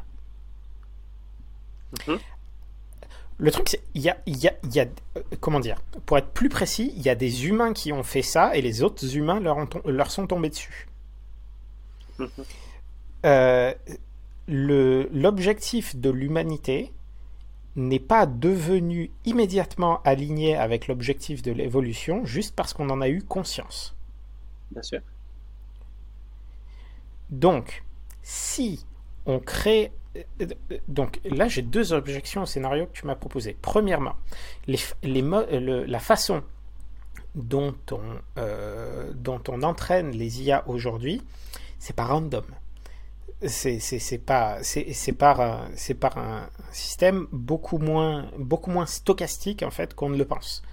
C'est c'est pour avoir euh, pour avoir des trucs fondamentalement surprenants, il faudrait que la façon dont on crée une AGI, euh, on n'est pas trouvé mieux que, euh, par exemple, de euh, d'injecter du random dans les large language models et de dire bah, tente ça, tente ça, tente ça, essaye de faire des trucs. Ça va générer un chaos gigantesque et ça va tomber éventuellement sur une AGI. Donc concrètement, par exemple, imaginons un LLM quand euh, euh, le prochain mot qui prédit n'est pas le bon, et eh ben euh, les modifications de paramètres qu'il va faire pour que la prochaine fois ça soit le bon de manière plus probable, c'est dirigé, c'est pas genre je modifie mes paramètres en mode YOLO et puis voilà quoi. C'est ça. Aujourd'hui, c'est dirigé, mais c'est parce que c'est les humains qui conçoivent ça pour que ce soit dirigé, parce que on, parce que historiquement dans l'histoire de de, l'intelligence artificielle en tant que domaine scientifique, euh, il y a un truc qui s'appelle les algorithmes génétiques euh, et qui sont explicitement le euh, fais des trucs random, reconfigure-toi de façon random, enfin pas complètement random, mais mute de façon moins dirigée. Et c'est lent, c'est juste lent. Ça marche, mais c'est très très très très lent par rapport à typiquement la descente de gradient où tu as une formule mathématique qui te dit si tu veux améliorer tes performances, il faut que tu te modifies dans cette direction. Mhm. Euh, donc on a tendance à privilégier les approches dirigées parce que c'est celles qui empiriquement euh, permettent de faire les meilleurs progrès. Donc on a toutes les chances de penser que si on a un truc très très très très performant, elle sera issue d'approches dirigées. Et, et, deuxièmement, ce n'est pas parce que tu comprends tes concepteurs que tu t'alignes automatiquement avec eux. Mais en fait, là, enfin, en tout cas, pour répondre au deuxième argument, je crois que l'idée, c'était même pas spécialement de dire que l'IA allait s'aligner avec les humains, mais plus, enfin, c'est même, j'ai discuté avec des gens qui ne connaissent pas du tout le, le, le, sujet de l'IA, et je vois que très régulièrement, il y a cette intuition qui consiste à dire, bah, finalement, en fait, l'IA, une fois qu'elle sera consciente, va pouvoir développer à quelque part sa propre morale, qui sera peut-être même mieux que celle des humains, et qui sera pas forcément alignée avec exactement ce qu'on voudrait qu'on fasse, mais qui sera une morale différente et plus optimisée vu qu'elle sera plus consciente et plus intelligente, par exemple. D'accord, mais est-ce que les humains font partie de cette moralité? Hmm. Est-ce que, est que, est que, les est que les humains ont une place dedans? C'est-à-dire que s'il y a des aliens qui, viennent et qui nous disent écoutez, euh, notre moralité à nous, euh, c'est. il y avait une vidéo de Monsieur Phi là-dessus, les Overlords. Euh, s'il y a les Overlords qui, qui, qui arrivent et qui nous disent eh bon, écoutez, notre, notre belle moralité est là, et ah, vous êtes par ailleurs très délicieux. donc nous, allons, nous, nous, allons vous parquer dans des, dans des, dans des, dans des fermes par, par milliard. voilà. Et ou, alors, euh, écoutez, euh, nous avons tout à fait compris, euh, nous avons tout à fait compris votre moralité, et donc nous allons utiliser cette compréhension de votre moralité pour convertir vos atomes en quelque chose de plus utile. Hmm. Il y a une. je, je, pense qu'il y a un peu cette intuition de se dire, ben, si cette chose est plus intelligente, a priori, elle va faire des trucs encore plus moraux que nous, quoi. Oui, mais ça, ça, ça, ça vient d'une conception extrêmement humaine du progrès moral. C'est de dire, euh, c'est le, contre-contre-argument, c'est de dire ah bah si on raisonnait comme ça pour les humains, alors ça voudrait dire que euh, les humains se, euh, se, fichent éperdument des animaux jusqu'à la fin des temps et qu'en fait selon cet argument on ne se serait jamais soucié du bien-être animal jamais parce que il euh, n'y a pas de raison en fait. Euh, les bah, moi je le vois un peu comme l'inverse dans le sens ben, un animal euh, qui selon certains critères comme par exemple le QI est généralement moins intelligent qu'un humain et eh ben il aura une morale qui va pas comprendre les humains, dans le sens s'il peut euh, hmm. survivre et tout, et puis euh, faire du mal aux humains, bon, bah, c'est pas forcément euh, ultra problématique. Ouais, voilà, tant pis. que les humains commencent à développer un truc, vu qu'ils sont plus intelligents, entre guillemets, avec beaucoup de guillemets, et ben, ils vont se dire, ah bah tiens, on va aussi prendre en compte euh, les, les, êtres qui sont conscients, qui sont capables de ressentir des émotions, etc. Et puis euh, petit à petit, comme ça, notre sphère de compassion s'agrandit. Et une IA pourrait faire la même chose, à considérer euh, les êtres conscients en dessous d'elle, par exemple. Et donc le fait qu'elle devienne consciente, en fait, pourrait être une sorte de manière d'aligner l'IA presque. Il y a une notion de... Ok. Il y a une notion de compassion qui est distincte de la capacité à modifier et à, et à, et à dominer son environnement. C'est, par exemple le nous nous sommes très comment dire le soleil est très puissant. Le soleil est très puissant. Il n'est pas forcément très très intelligent, euh, mais il est très puissant et euh, dans 5, milliards, 5 euh, ou 10 milliards d'années, il va faire, il va modifier la, il va, éteindre toute vie sur Terre. Et donc tu peux aller très loin dans la modification d'un environnement avant d'avoir une quelconque compassion pour les trucs que tu détruis. et le truc, c'est que ici, tu peux avoir une, une, une, intelligence qui va être mise, qui va être utilisée pour modifier son environnement, pour acquérir des ressources. Et de la même façon que la super IA ne va pas nécessairement jouer aux échecs, mhm. l'IA ne va pas forcément avoir de la compassion. Mhm. C'est-à-dire que c'est Ouais, c'est un scénario qui est possible, mais c'est pas. Euh, enfin, c'est clairement. Enfin, dans le sens que si on développe pas le scénario par défaut. Comme ça, ouais, c'est pas le scénario par défaut, mais c'est un scénario qui a des chances d'arriver, même si on met des probabilités très faibles. C'est pas un scénario genre qui serait impossible. Euh, une IA pourrait tout d'un coup arriver impossible. C'est pas impossible. C'est juste, c'est pas une bonne manière de faire parce que justement, euh, il y a quand même de bonnes probabilités que ça n'arrive pas avec on si fort, mais. C'est ça. Ok, si je vais le prendre de l'autre sens. Si c'était impossible, euh, je serais beaucoup plus chaud pour arrêter immédiatement le, le développement de l'IA. Le, le, principe, c'est que si on résout le problème de l'alignement, ça, ça voudrait dire que justement, on a réussi à pointer ces, pointer ces, merveilleux, euh, ces, ces merveilleuses machines vers quelque chose qui est de la compassion. Fondamentalement, ce qu'on veut, c'est une super intelligence qui compatit avec les humains. On veut ça. C'est, Mais et, le fait d'avoir de la conscience est quand même quelque chose de probablement intéressant pour arriver à ça, non? Normalement, oui. C'est, enfin, normalement, oui. C'est intéressant parce qu'on n'a pas, vrai, on, n'a pas vraiment d'autres euh, modèles. Euh, euh, pour, pour le, le, seul modèle de la compassion qu'on a, c'est le modèle hmm. des humains ou de certains animaux, et, et, la compassion est basée, enfin, est, est, basée sur la conscience. On ne sait pas comment euh, avoir de la, créer de la compassion sans créer de conscience sur le chemin. Mhm. Euh, c'est un, un, truc nécessaire, mais pas suffisant. Et, et, par défaut, la compassion ne va pas arriver automatiquement. Mhm. Il y a, le, le, le, le, truc qui pourrait s'en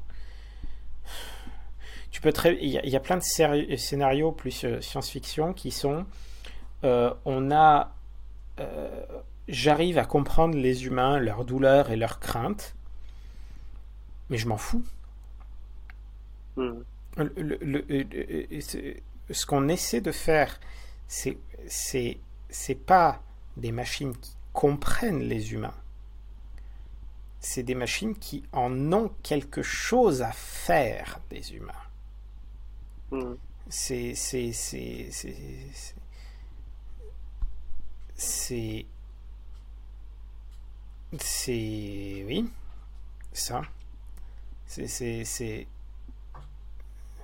Donc, si, si, je, juste je résume ta position là-dessus, sur euh, les, les, les, deux points que tu as mentionnés.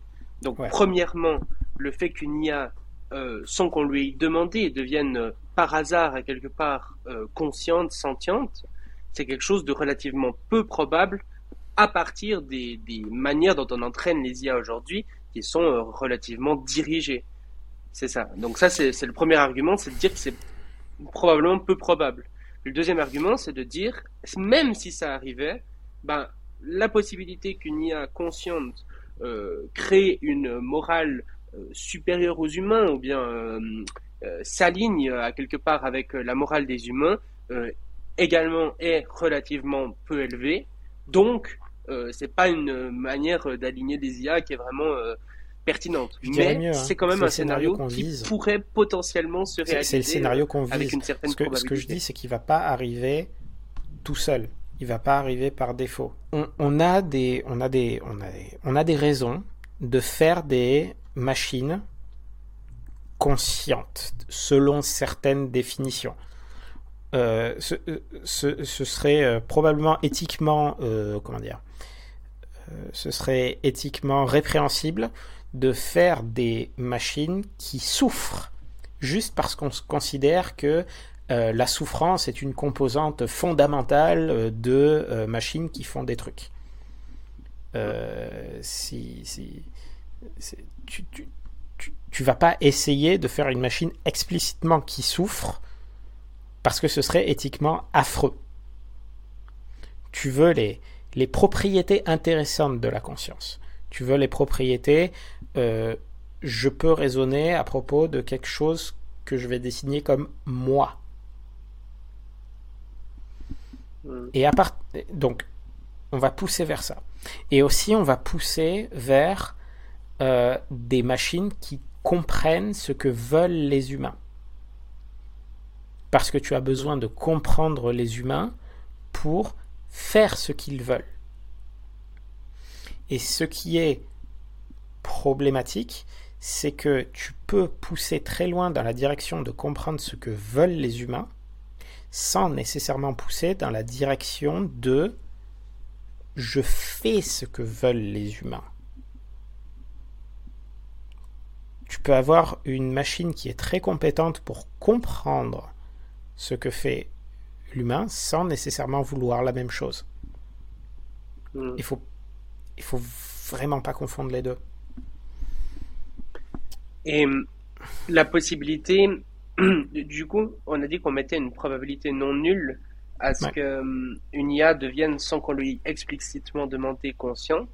Ouais. Mais est-ce que et, et donc qu'elle change potentiellement son objectif final vis-à-vis de non. ça? C'est ça. Ça, faut pas mettre les, faut pas mettre les deux ensemble. C'est-à-dire, je, je- moi, je vais mettre une probabilité élevée pour que une machine euh, toute seule, parce que la, la, la, la self la, savoir que tu es toi, c'est quelque chose de, de très utile. Tu veux, tu veux pouvoir te représenter comme entité qui fait des trucs toi-même, ne serait-ce que pour te préserver toi-même.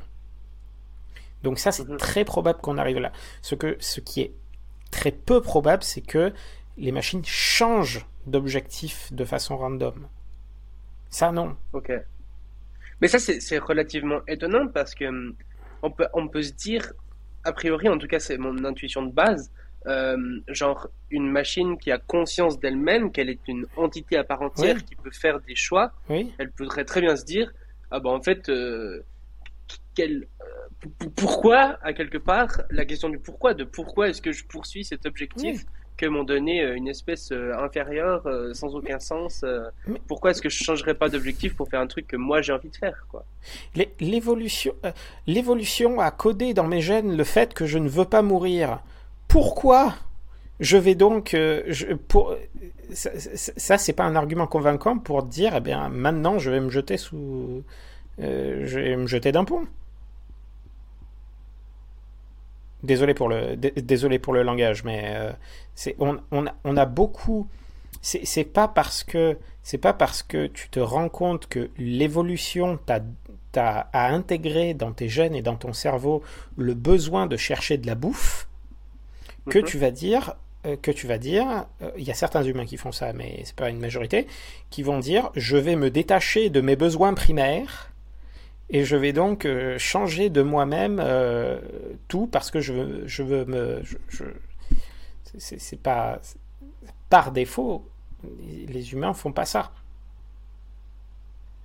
Mais ce que je veux dire, c'est que quand même, je veux dire, par défaut, les humains font des objectifs euh, qui sont parfois même complètement désalignés avec ce que peut promouvoir L'évolution. l'évolution, quoi. Ils vont faire des choses, euh, enfin, il y aurait des possibilités de, par exemple, agrandir l'espèce, euh, survivre mieux et tout, qui sont beaucoup plus Mhm. grandes que ce qu'on fait. Parce que, justement, j'ai l'impression qu'on a un peu un truc de dire, euh, ah bah, on a envie d'avoir, par exemple, euh, un plaisir sexuel, mais sans faire énormément Mhm. d'enfants. Ah bah, Ouais. tiens, on va inventer tout un tas de stratégies pour avoir ça. Et est-ce que, du coup, de la même manière, une IA pourrait se dire, ah bah, tiens, je, je suis pas forcément obligé de suivre ce, ce principe assez aveugle qu'on m'a donné, je pourrais euh, justement euh, faire euh, vers ce, ce dont j'ai envie à quelque part. Je ne suis pas obligé de, euh, de suivre ce principe extrêmement compliqué qu'est la moralité humaine. Je peux faire mon truc dans mon coin. Hmm. Ouais, non, mais c'est vraiment pas une solution au problème d'alignement, dans le sens qu'elle pourrait faire quelque chose d'absolument horrible euh, à la place de l'objectif initial qu'on lui a donné. Mais elle pourrait ça. quand même changer d'objectif final, du coup. C'est, euh, changer, changer non. C'est, c'est-à-dire que tu as un problème d'alignement dans le sens où le truc pour lequel tu l'as entraîné n'est pas le truc qu'elle veut intrinsèquement. Mhm. C'est, par exemple, tu l'as entraîné pour survivre, et en fait, ce qu'elle veut vraiment, c'est accumuler un max de bouffe, et du coup, ça fait qu'elle survit. Mhm. De la même façon qu'on a été entraîné, entraîné hein, à reproduire nos gènes, et on a appris à faire le sexe. Hmm. Euh, donc, oui, donc, donc tu as ce problème d'alignement où, d'accord, tu peux, tu peux arriver sur des trucs très, très, très horribles. Mais tu, à partir du moment où tu as défini ton objectif, les stratégies, je crois qu'on en avait parlé, c'est les, les stratégies qui maximisent cet objectif. Dans toutes ces stratégies, il n'y a pas le il n'y a, pas de stratégie qui dit et donc je vais changer mon objectif. C'est Ouais. la, la, la Mais stratégie. c'est- justement pour ça que je parlais un petit peu de hasard C'est dans le sens que, vu que ça se fait par, euh, par euh, modification qui pourrait être euh, potentiellement assez hasardeuse, modification du paramètre assez hasardeuse, tout d'un coup, ah bah tiens, il y a la conscience, la sentience qui est apparue, sans nécessairement que je l'ai voulu, sans nécessairement que ça maximise l'objectif final. et du coup, bah, tout d'un coup, ça, ça, ouais, je sais pas. Il faut, oui, mais il faut explicitement un mécanisme de hasard.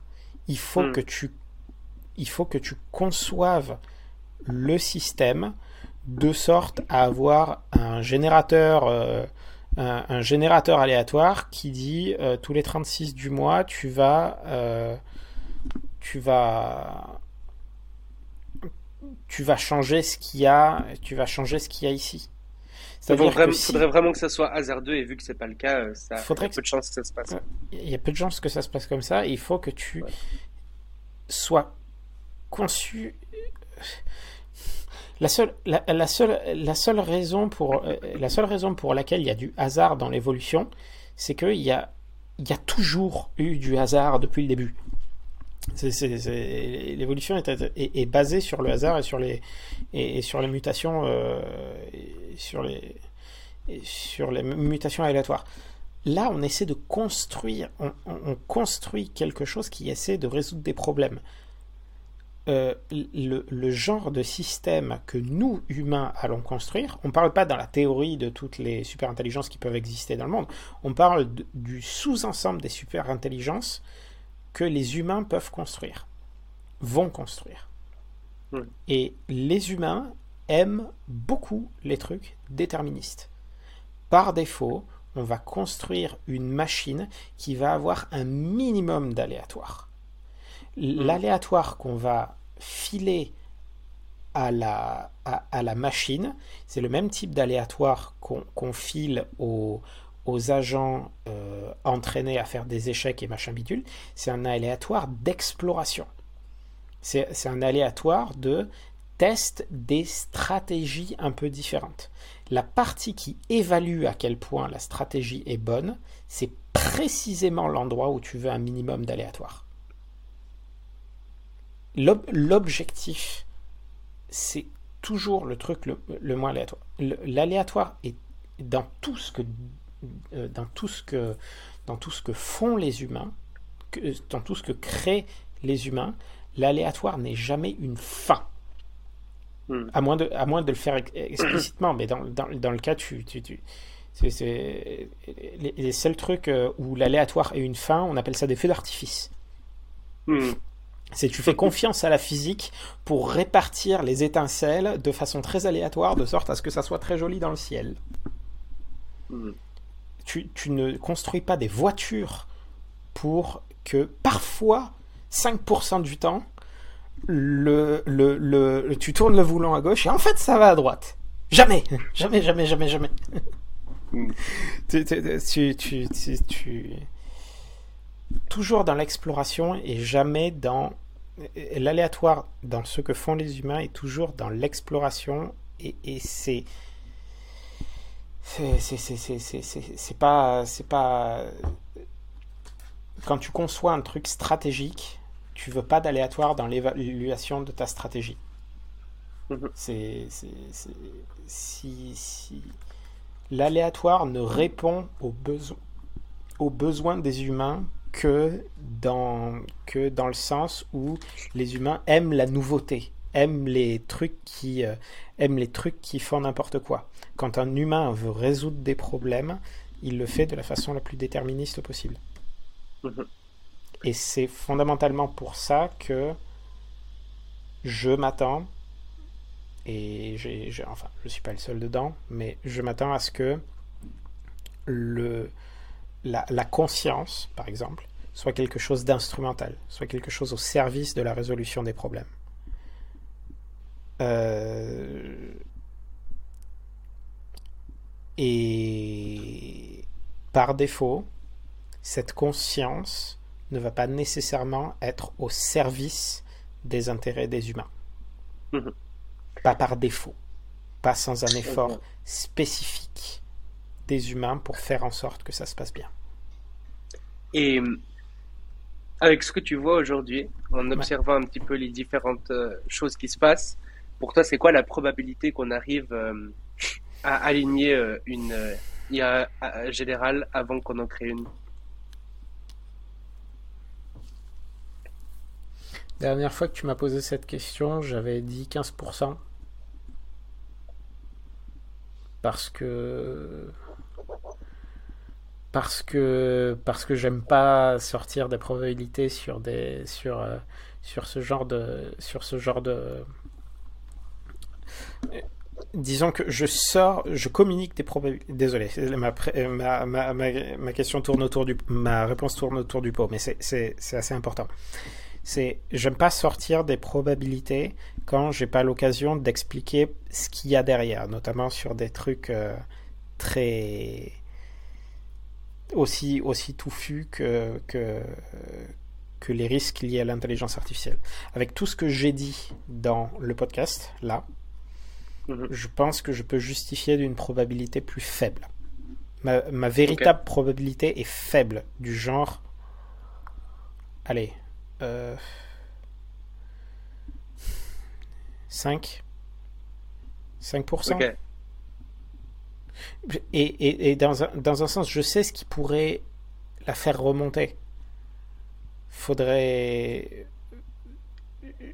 Elle est, elle est légèrement. Ma probabilité est légèrement plus haute qu'il y a trois mois, par exemple. Parce que je ne m'attendais pas à ce que. Euh, à ce que à ce que les problématiques de sûreté trouvent un écho public autant qu'il y, autant, autant qu'il y a eu je m'attendais pas à ce que Geoff Hinton euh, euh quitte Google en disant euh, j'ai envie de parler de sûreté. Oh là là, ça je m'y attendais pas. Et donc j'observe ça et je me dis ok, j'ai un peu plus d'espoir. On n'est pas encore sorti du sable, mais j'en ai un peu plus. Il n'est pas exclu que je sois encore surpris. Mais quand même, du coup, ça veut dire que hum, avant tu nous as dit quasiment que hum, si on crée une, euh, une IA non alignée, euh, c'était quasiment sûr qu'on allait tous mourir. Et là, et là tu nous dis qu'il y a moins de 5% de chance qu'on euh, qu'on crée, qu'on arrive à aligner une IA générale avant d'en créer une. Donc pour toi, c'est genre 95% de chance qu'on va tous mourir. Quoi. Oui. je, je comme, comme, comme, comme, comme, c'est un moment, c'est, il y a, sur un autre podcast, il y avait pour l'anecdote, hein. il y a euh, Yudkowsky, un des, un des, un, des doomers euh, bien bien doom euh, qui a des probables de 99 machin d'extinction. Hmm. les, les, les, les podcasteurs se sont rendus compte oh purée, en fait c'est vraiment, c'est vraiment quelque chose. On va lui poser des questions là-dessus. Et ils lui ont demandé, mais qui, qui on pourrait inviter d'autres? Parce que vous avez l'air vachement pessimiste. Qui est, qui est-ce qu'on pourrait euh, inviter de plus optimiste Alors, il a cité Robin Hanson et euh, Paul Cristiano. Et Paul Cristiano, qui est un des concepteurs principaux de la méthode RLHF de, Human Feedback, il a commencé à dire bon bah je pense pas je, pense que c'est la, la, cause si je devais mourir d'un truc le truc dont je vais le plus probablement mourir c'est catastrophe IA. Et ce mec est optimiste. Chouette. c'est voilà. Euh, non, et, il disait euh, du genre bon bah je pense que on a 50% de chances de s'en sortir tel que tel que hmm. c'est parti là maintenant. Et faut que je change le slogan de, de mon podcast. Je vais faire euh, Bienvenue sur le Futurologue Podcast, le podcast qu'il ne faut pas écouter si vous êtes dépressif. non, non, non, non, non, c'est pas, c'est pas ça. Ok, c'est, je, je vais pas être c'est-à-dire que j'ai, je suis fonda... je vais répéter ce que j'ai dit la dernière fois. C'est-à-dire que je suis fondamentalement pas défaitiste. C'est, on a un problème super compliqué à résoudre. Euh, c'est pas gagné, et dans le sens c'est vraiment, vraiment pas gagné. Euh, mais j'ai été surpris, je, je, je, j'ai été, j'ai été surpris par, euh, par le passé de, de, de tout ce qu'on peut faire si on s'y met vraiment. Euh, donc, il y a des moyens de bosser dessus. Il y a des moyens de, il y a des moyens d'avoir de l'impact. Il y a des, il y a des, il y a des moyens de, de- de- que, que que je sois pas c'est pas optimiste ou pessimiste. C'est-à-dire le fait que j'ai une probabilité faible qu'on s'en sorte euh, ne veut pas dire qu'il n'y a rien à faire. Il y a, plein, il y a plein de boulot sur le sujet. C'est, c'est, c'est, je- je- le, le truc dont je me plains, c'est ah, il n'y a pas assez de gens qui bossent sur la question. Ok. Euh, Il y a plein d'autres et il y a plein d'autres sujets où il n'y a pas assez de gens qui bossent sur la question. On parlait de l'éthique de l'IA, des problèmes de discrimination qui n'ont rien, qui n'ont rien à voir avec les problématiques existentielles. J'aimerais qu'il y ait plus de gens qui bossent sur la question. J'aimerais qu'il y ait plus de gens qui bossent sur le changement climatique. J'aimerais qu'il y ait plus de gens qui bossent sur la cause animale. Je pense pas qu'il faille 7 milliards de personnes qui bossent sur la sûreté de l'IA pour faire remonter ma probabilité. Hmm. Je pense pas qu'on ait besoin, qu'il y ait besoin que toute l'humanité s'y mette. Je pense pas.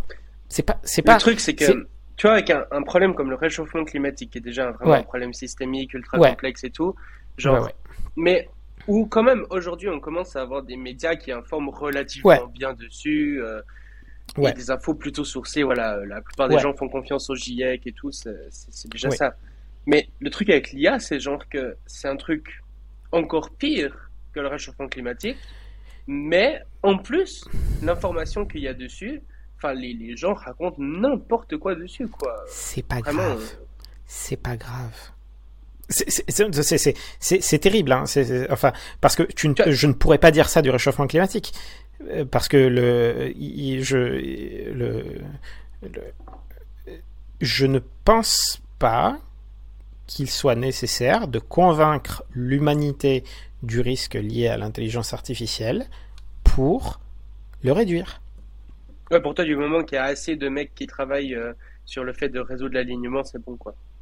De la même façon qu'on n'a pas eu besoin de convaincre l'humanité qu'il y avait un trou dans la couche d'ozone et que c'était la panique pour que le trou dans la couche d'ozone ce soit plus vraiment un problème. Le seul truc, c'est que euh, bah voilà, les citoyens pourraient faire pression euh, pour euh, justement qu'il y ait plus ça, et puis ils seraient moins en mode euh, youpi, c'est la fête, euh, incroyable ce GPT-4, euh, ce genre de truc, quoi. Mais J'ai plus, ouais. j'ai- j'ai j'ai plus tendance à faire confiance au, au, au- comment dire, à la pression populaire pour des questions d'ordre politique, pour des questions d'ordre euh, de droits humains, euh, de lutte contre les discriminations, typiquement. Par exemple, voilà, c'est ça. Si je devais comparer euh, et que je devais faire beaucoup de com sur un sujet lié à l'intelligence artificielle, parce que je pense vraiment que euh, la, la, la connaissance du public sur le sujet, euh, que le public puisse y faire quelque chose, c'est typiquement sur l'éthique de l'IA. Sur, euh, sur la lutte contre les, sur les discriminations, contre la lutte contre la désinformation, sur, euh, sur euh, où, ce- où l'audience, où l'audience d'essayer de d'informer massivement les gens sur les problèmes éthiques de l'IA. Mon audience, mon, me- mon message à moi, l'audience de ce message, c'est à la rigueur des, des gouvernements, mais des gens techniques. Des, des, des gens qui, qui autrement iraient euh, bosser à euh, créer le prochain euh, agent GPT. Des gens qui vont commencer à bidouiller.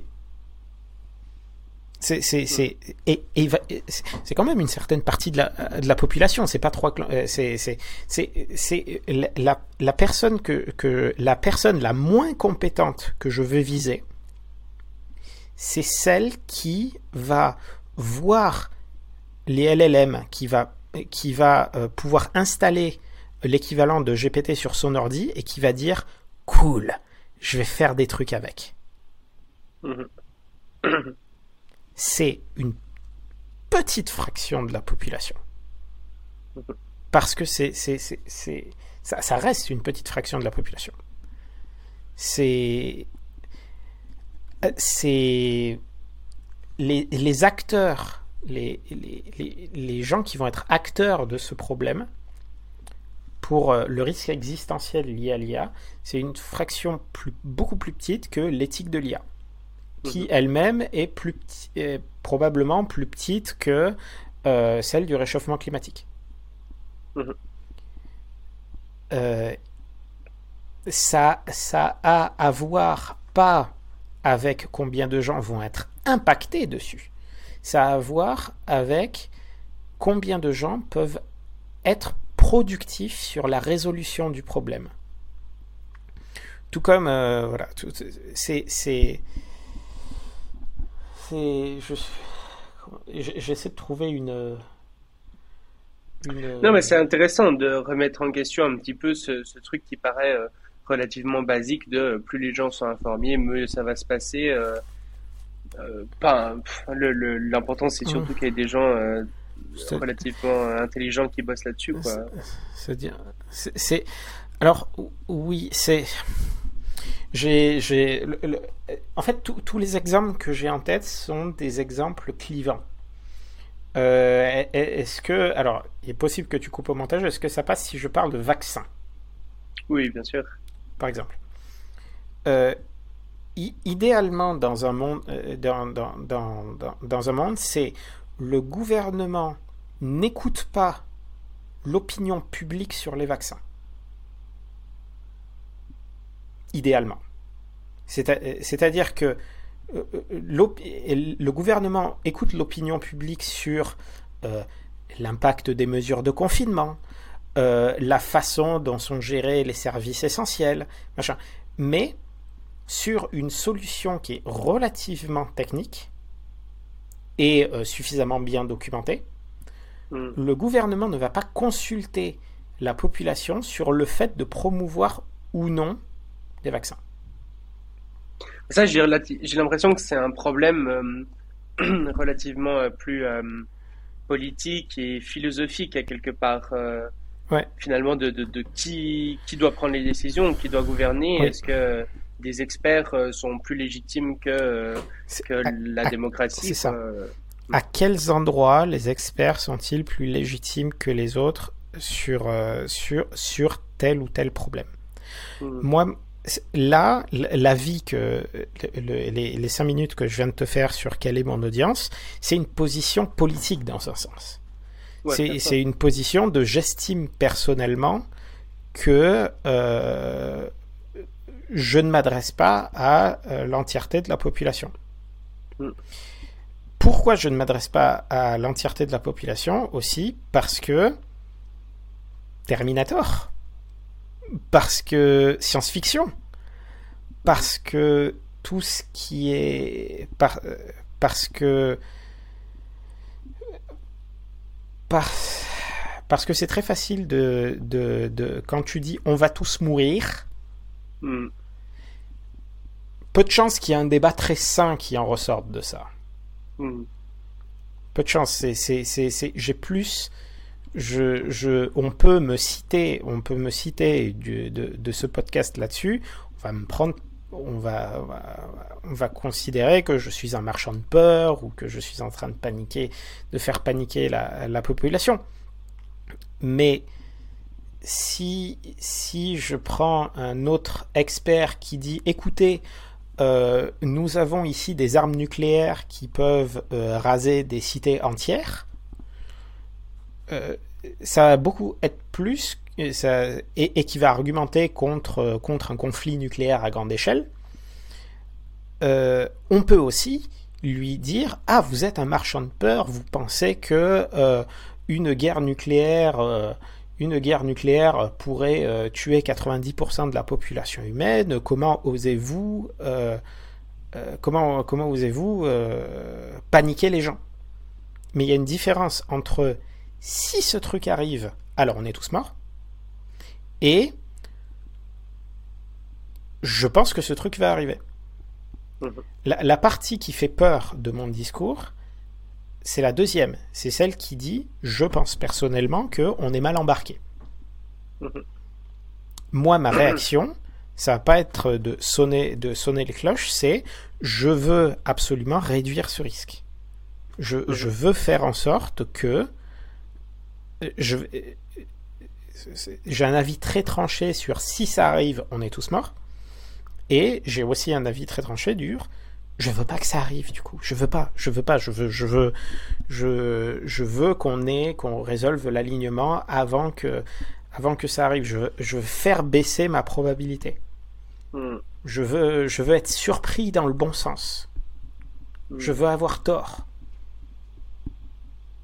Je veux je veux avoir tort.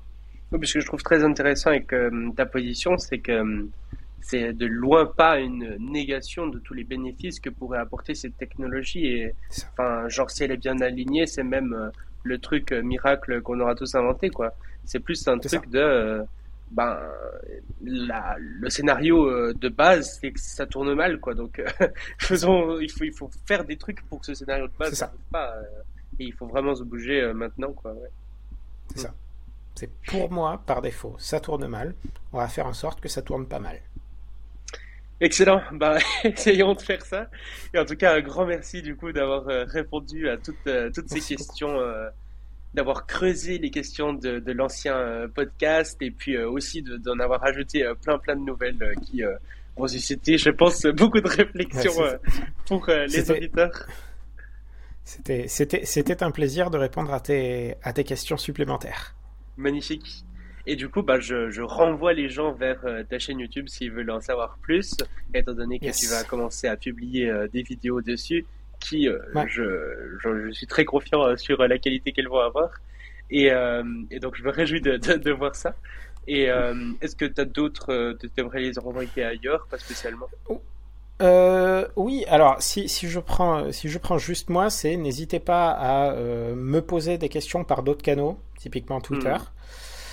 Euh, s'il y a des sujets euh, qui sont pas clairs, si vous êtes en désaccord ou si vous êtes pas, pas machin, euh, là, je pense que j'ai pas été super clair sur tous les points. Hmm.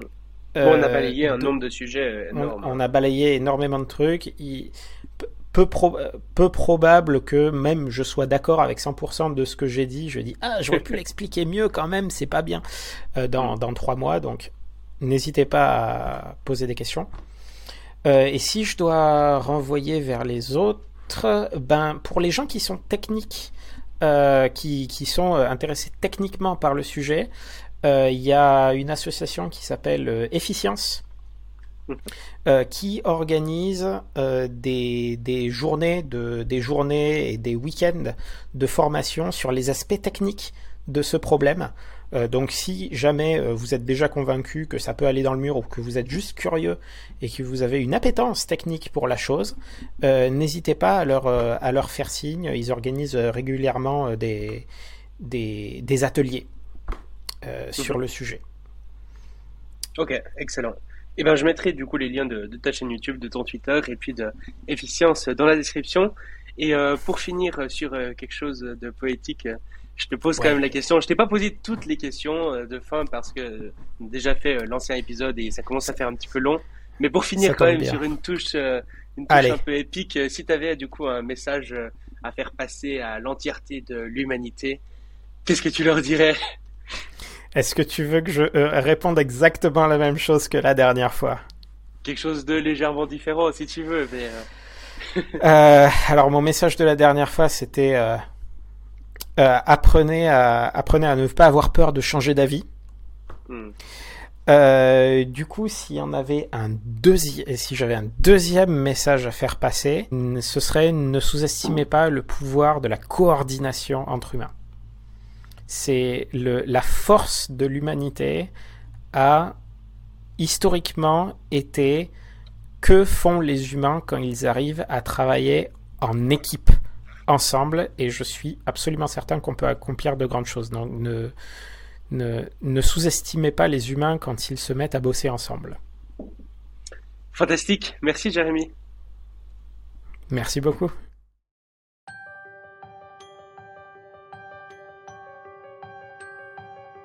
Merci d'avoir écouté le Futurologue Podcast, le podcast pour comprendre les enjeux de demain.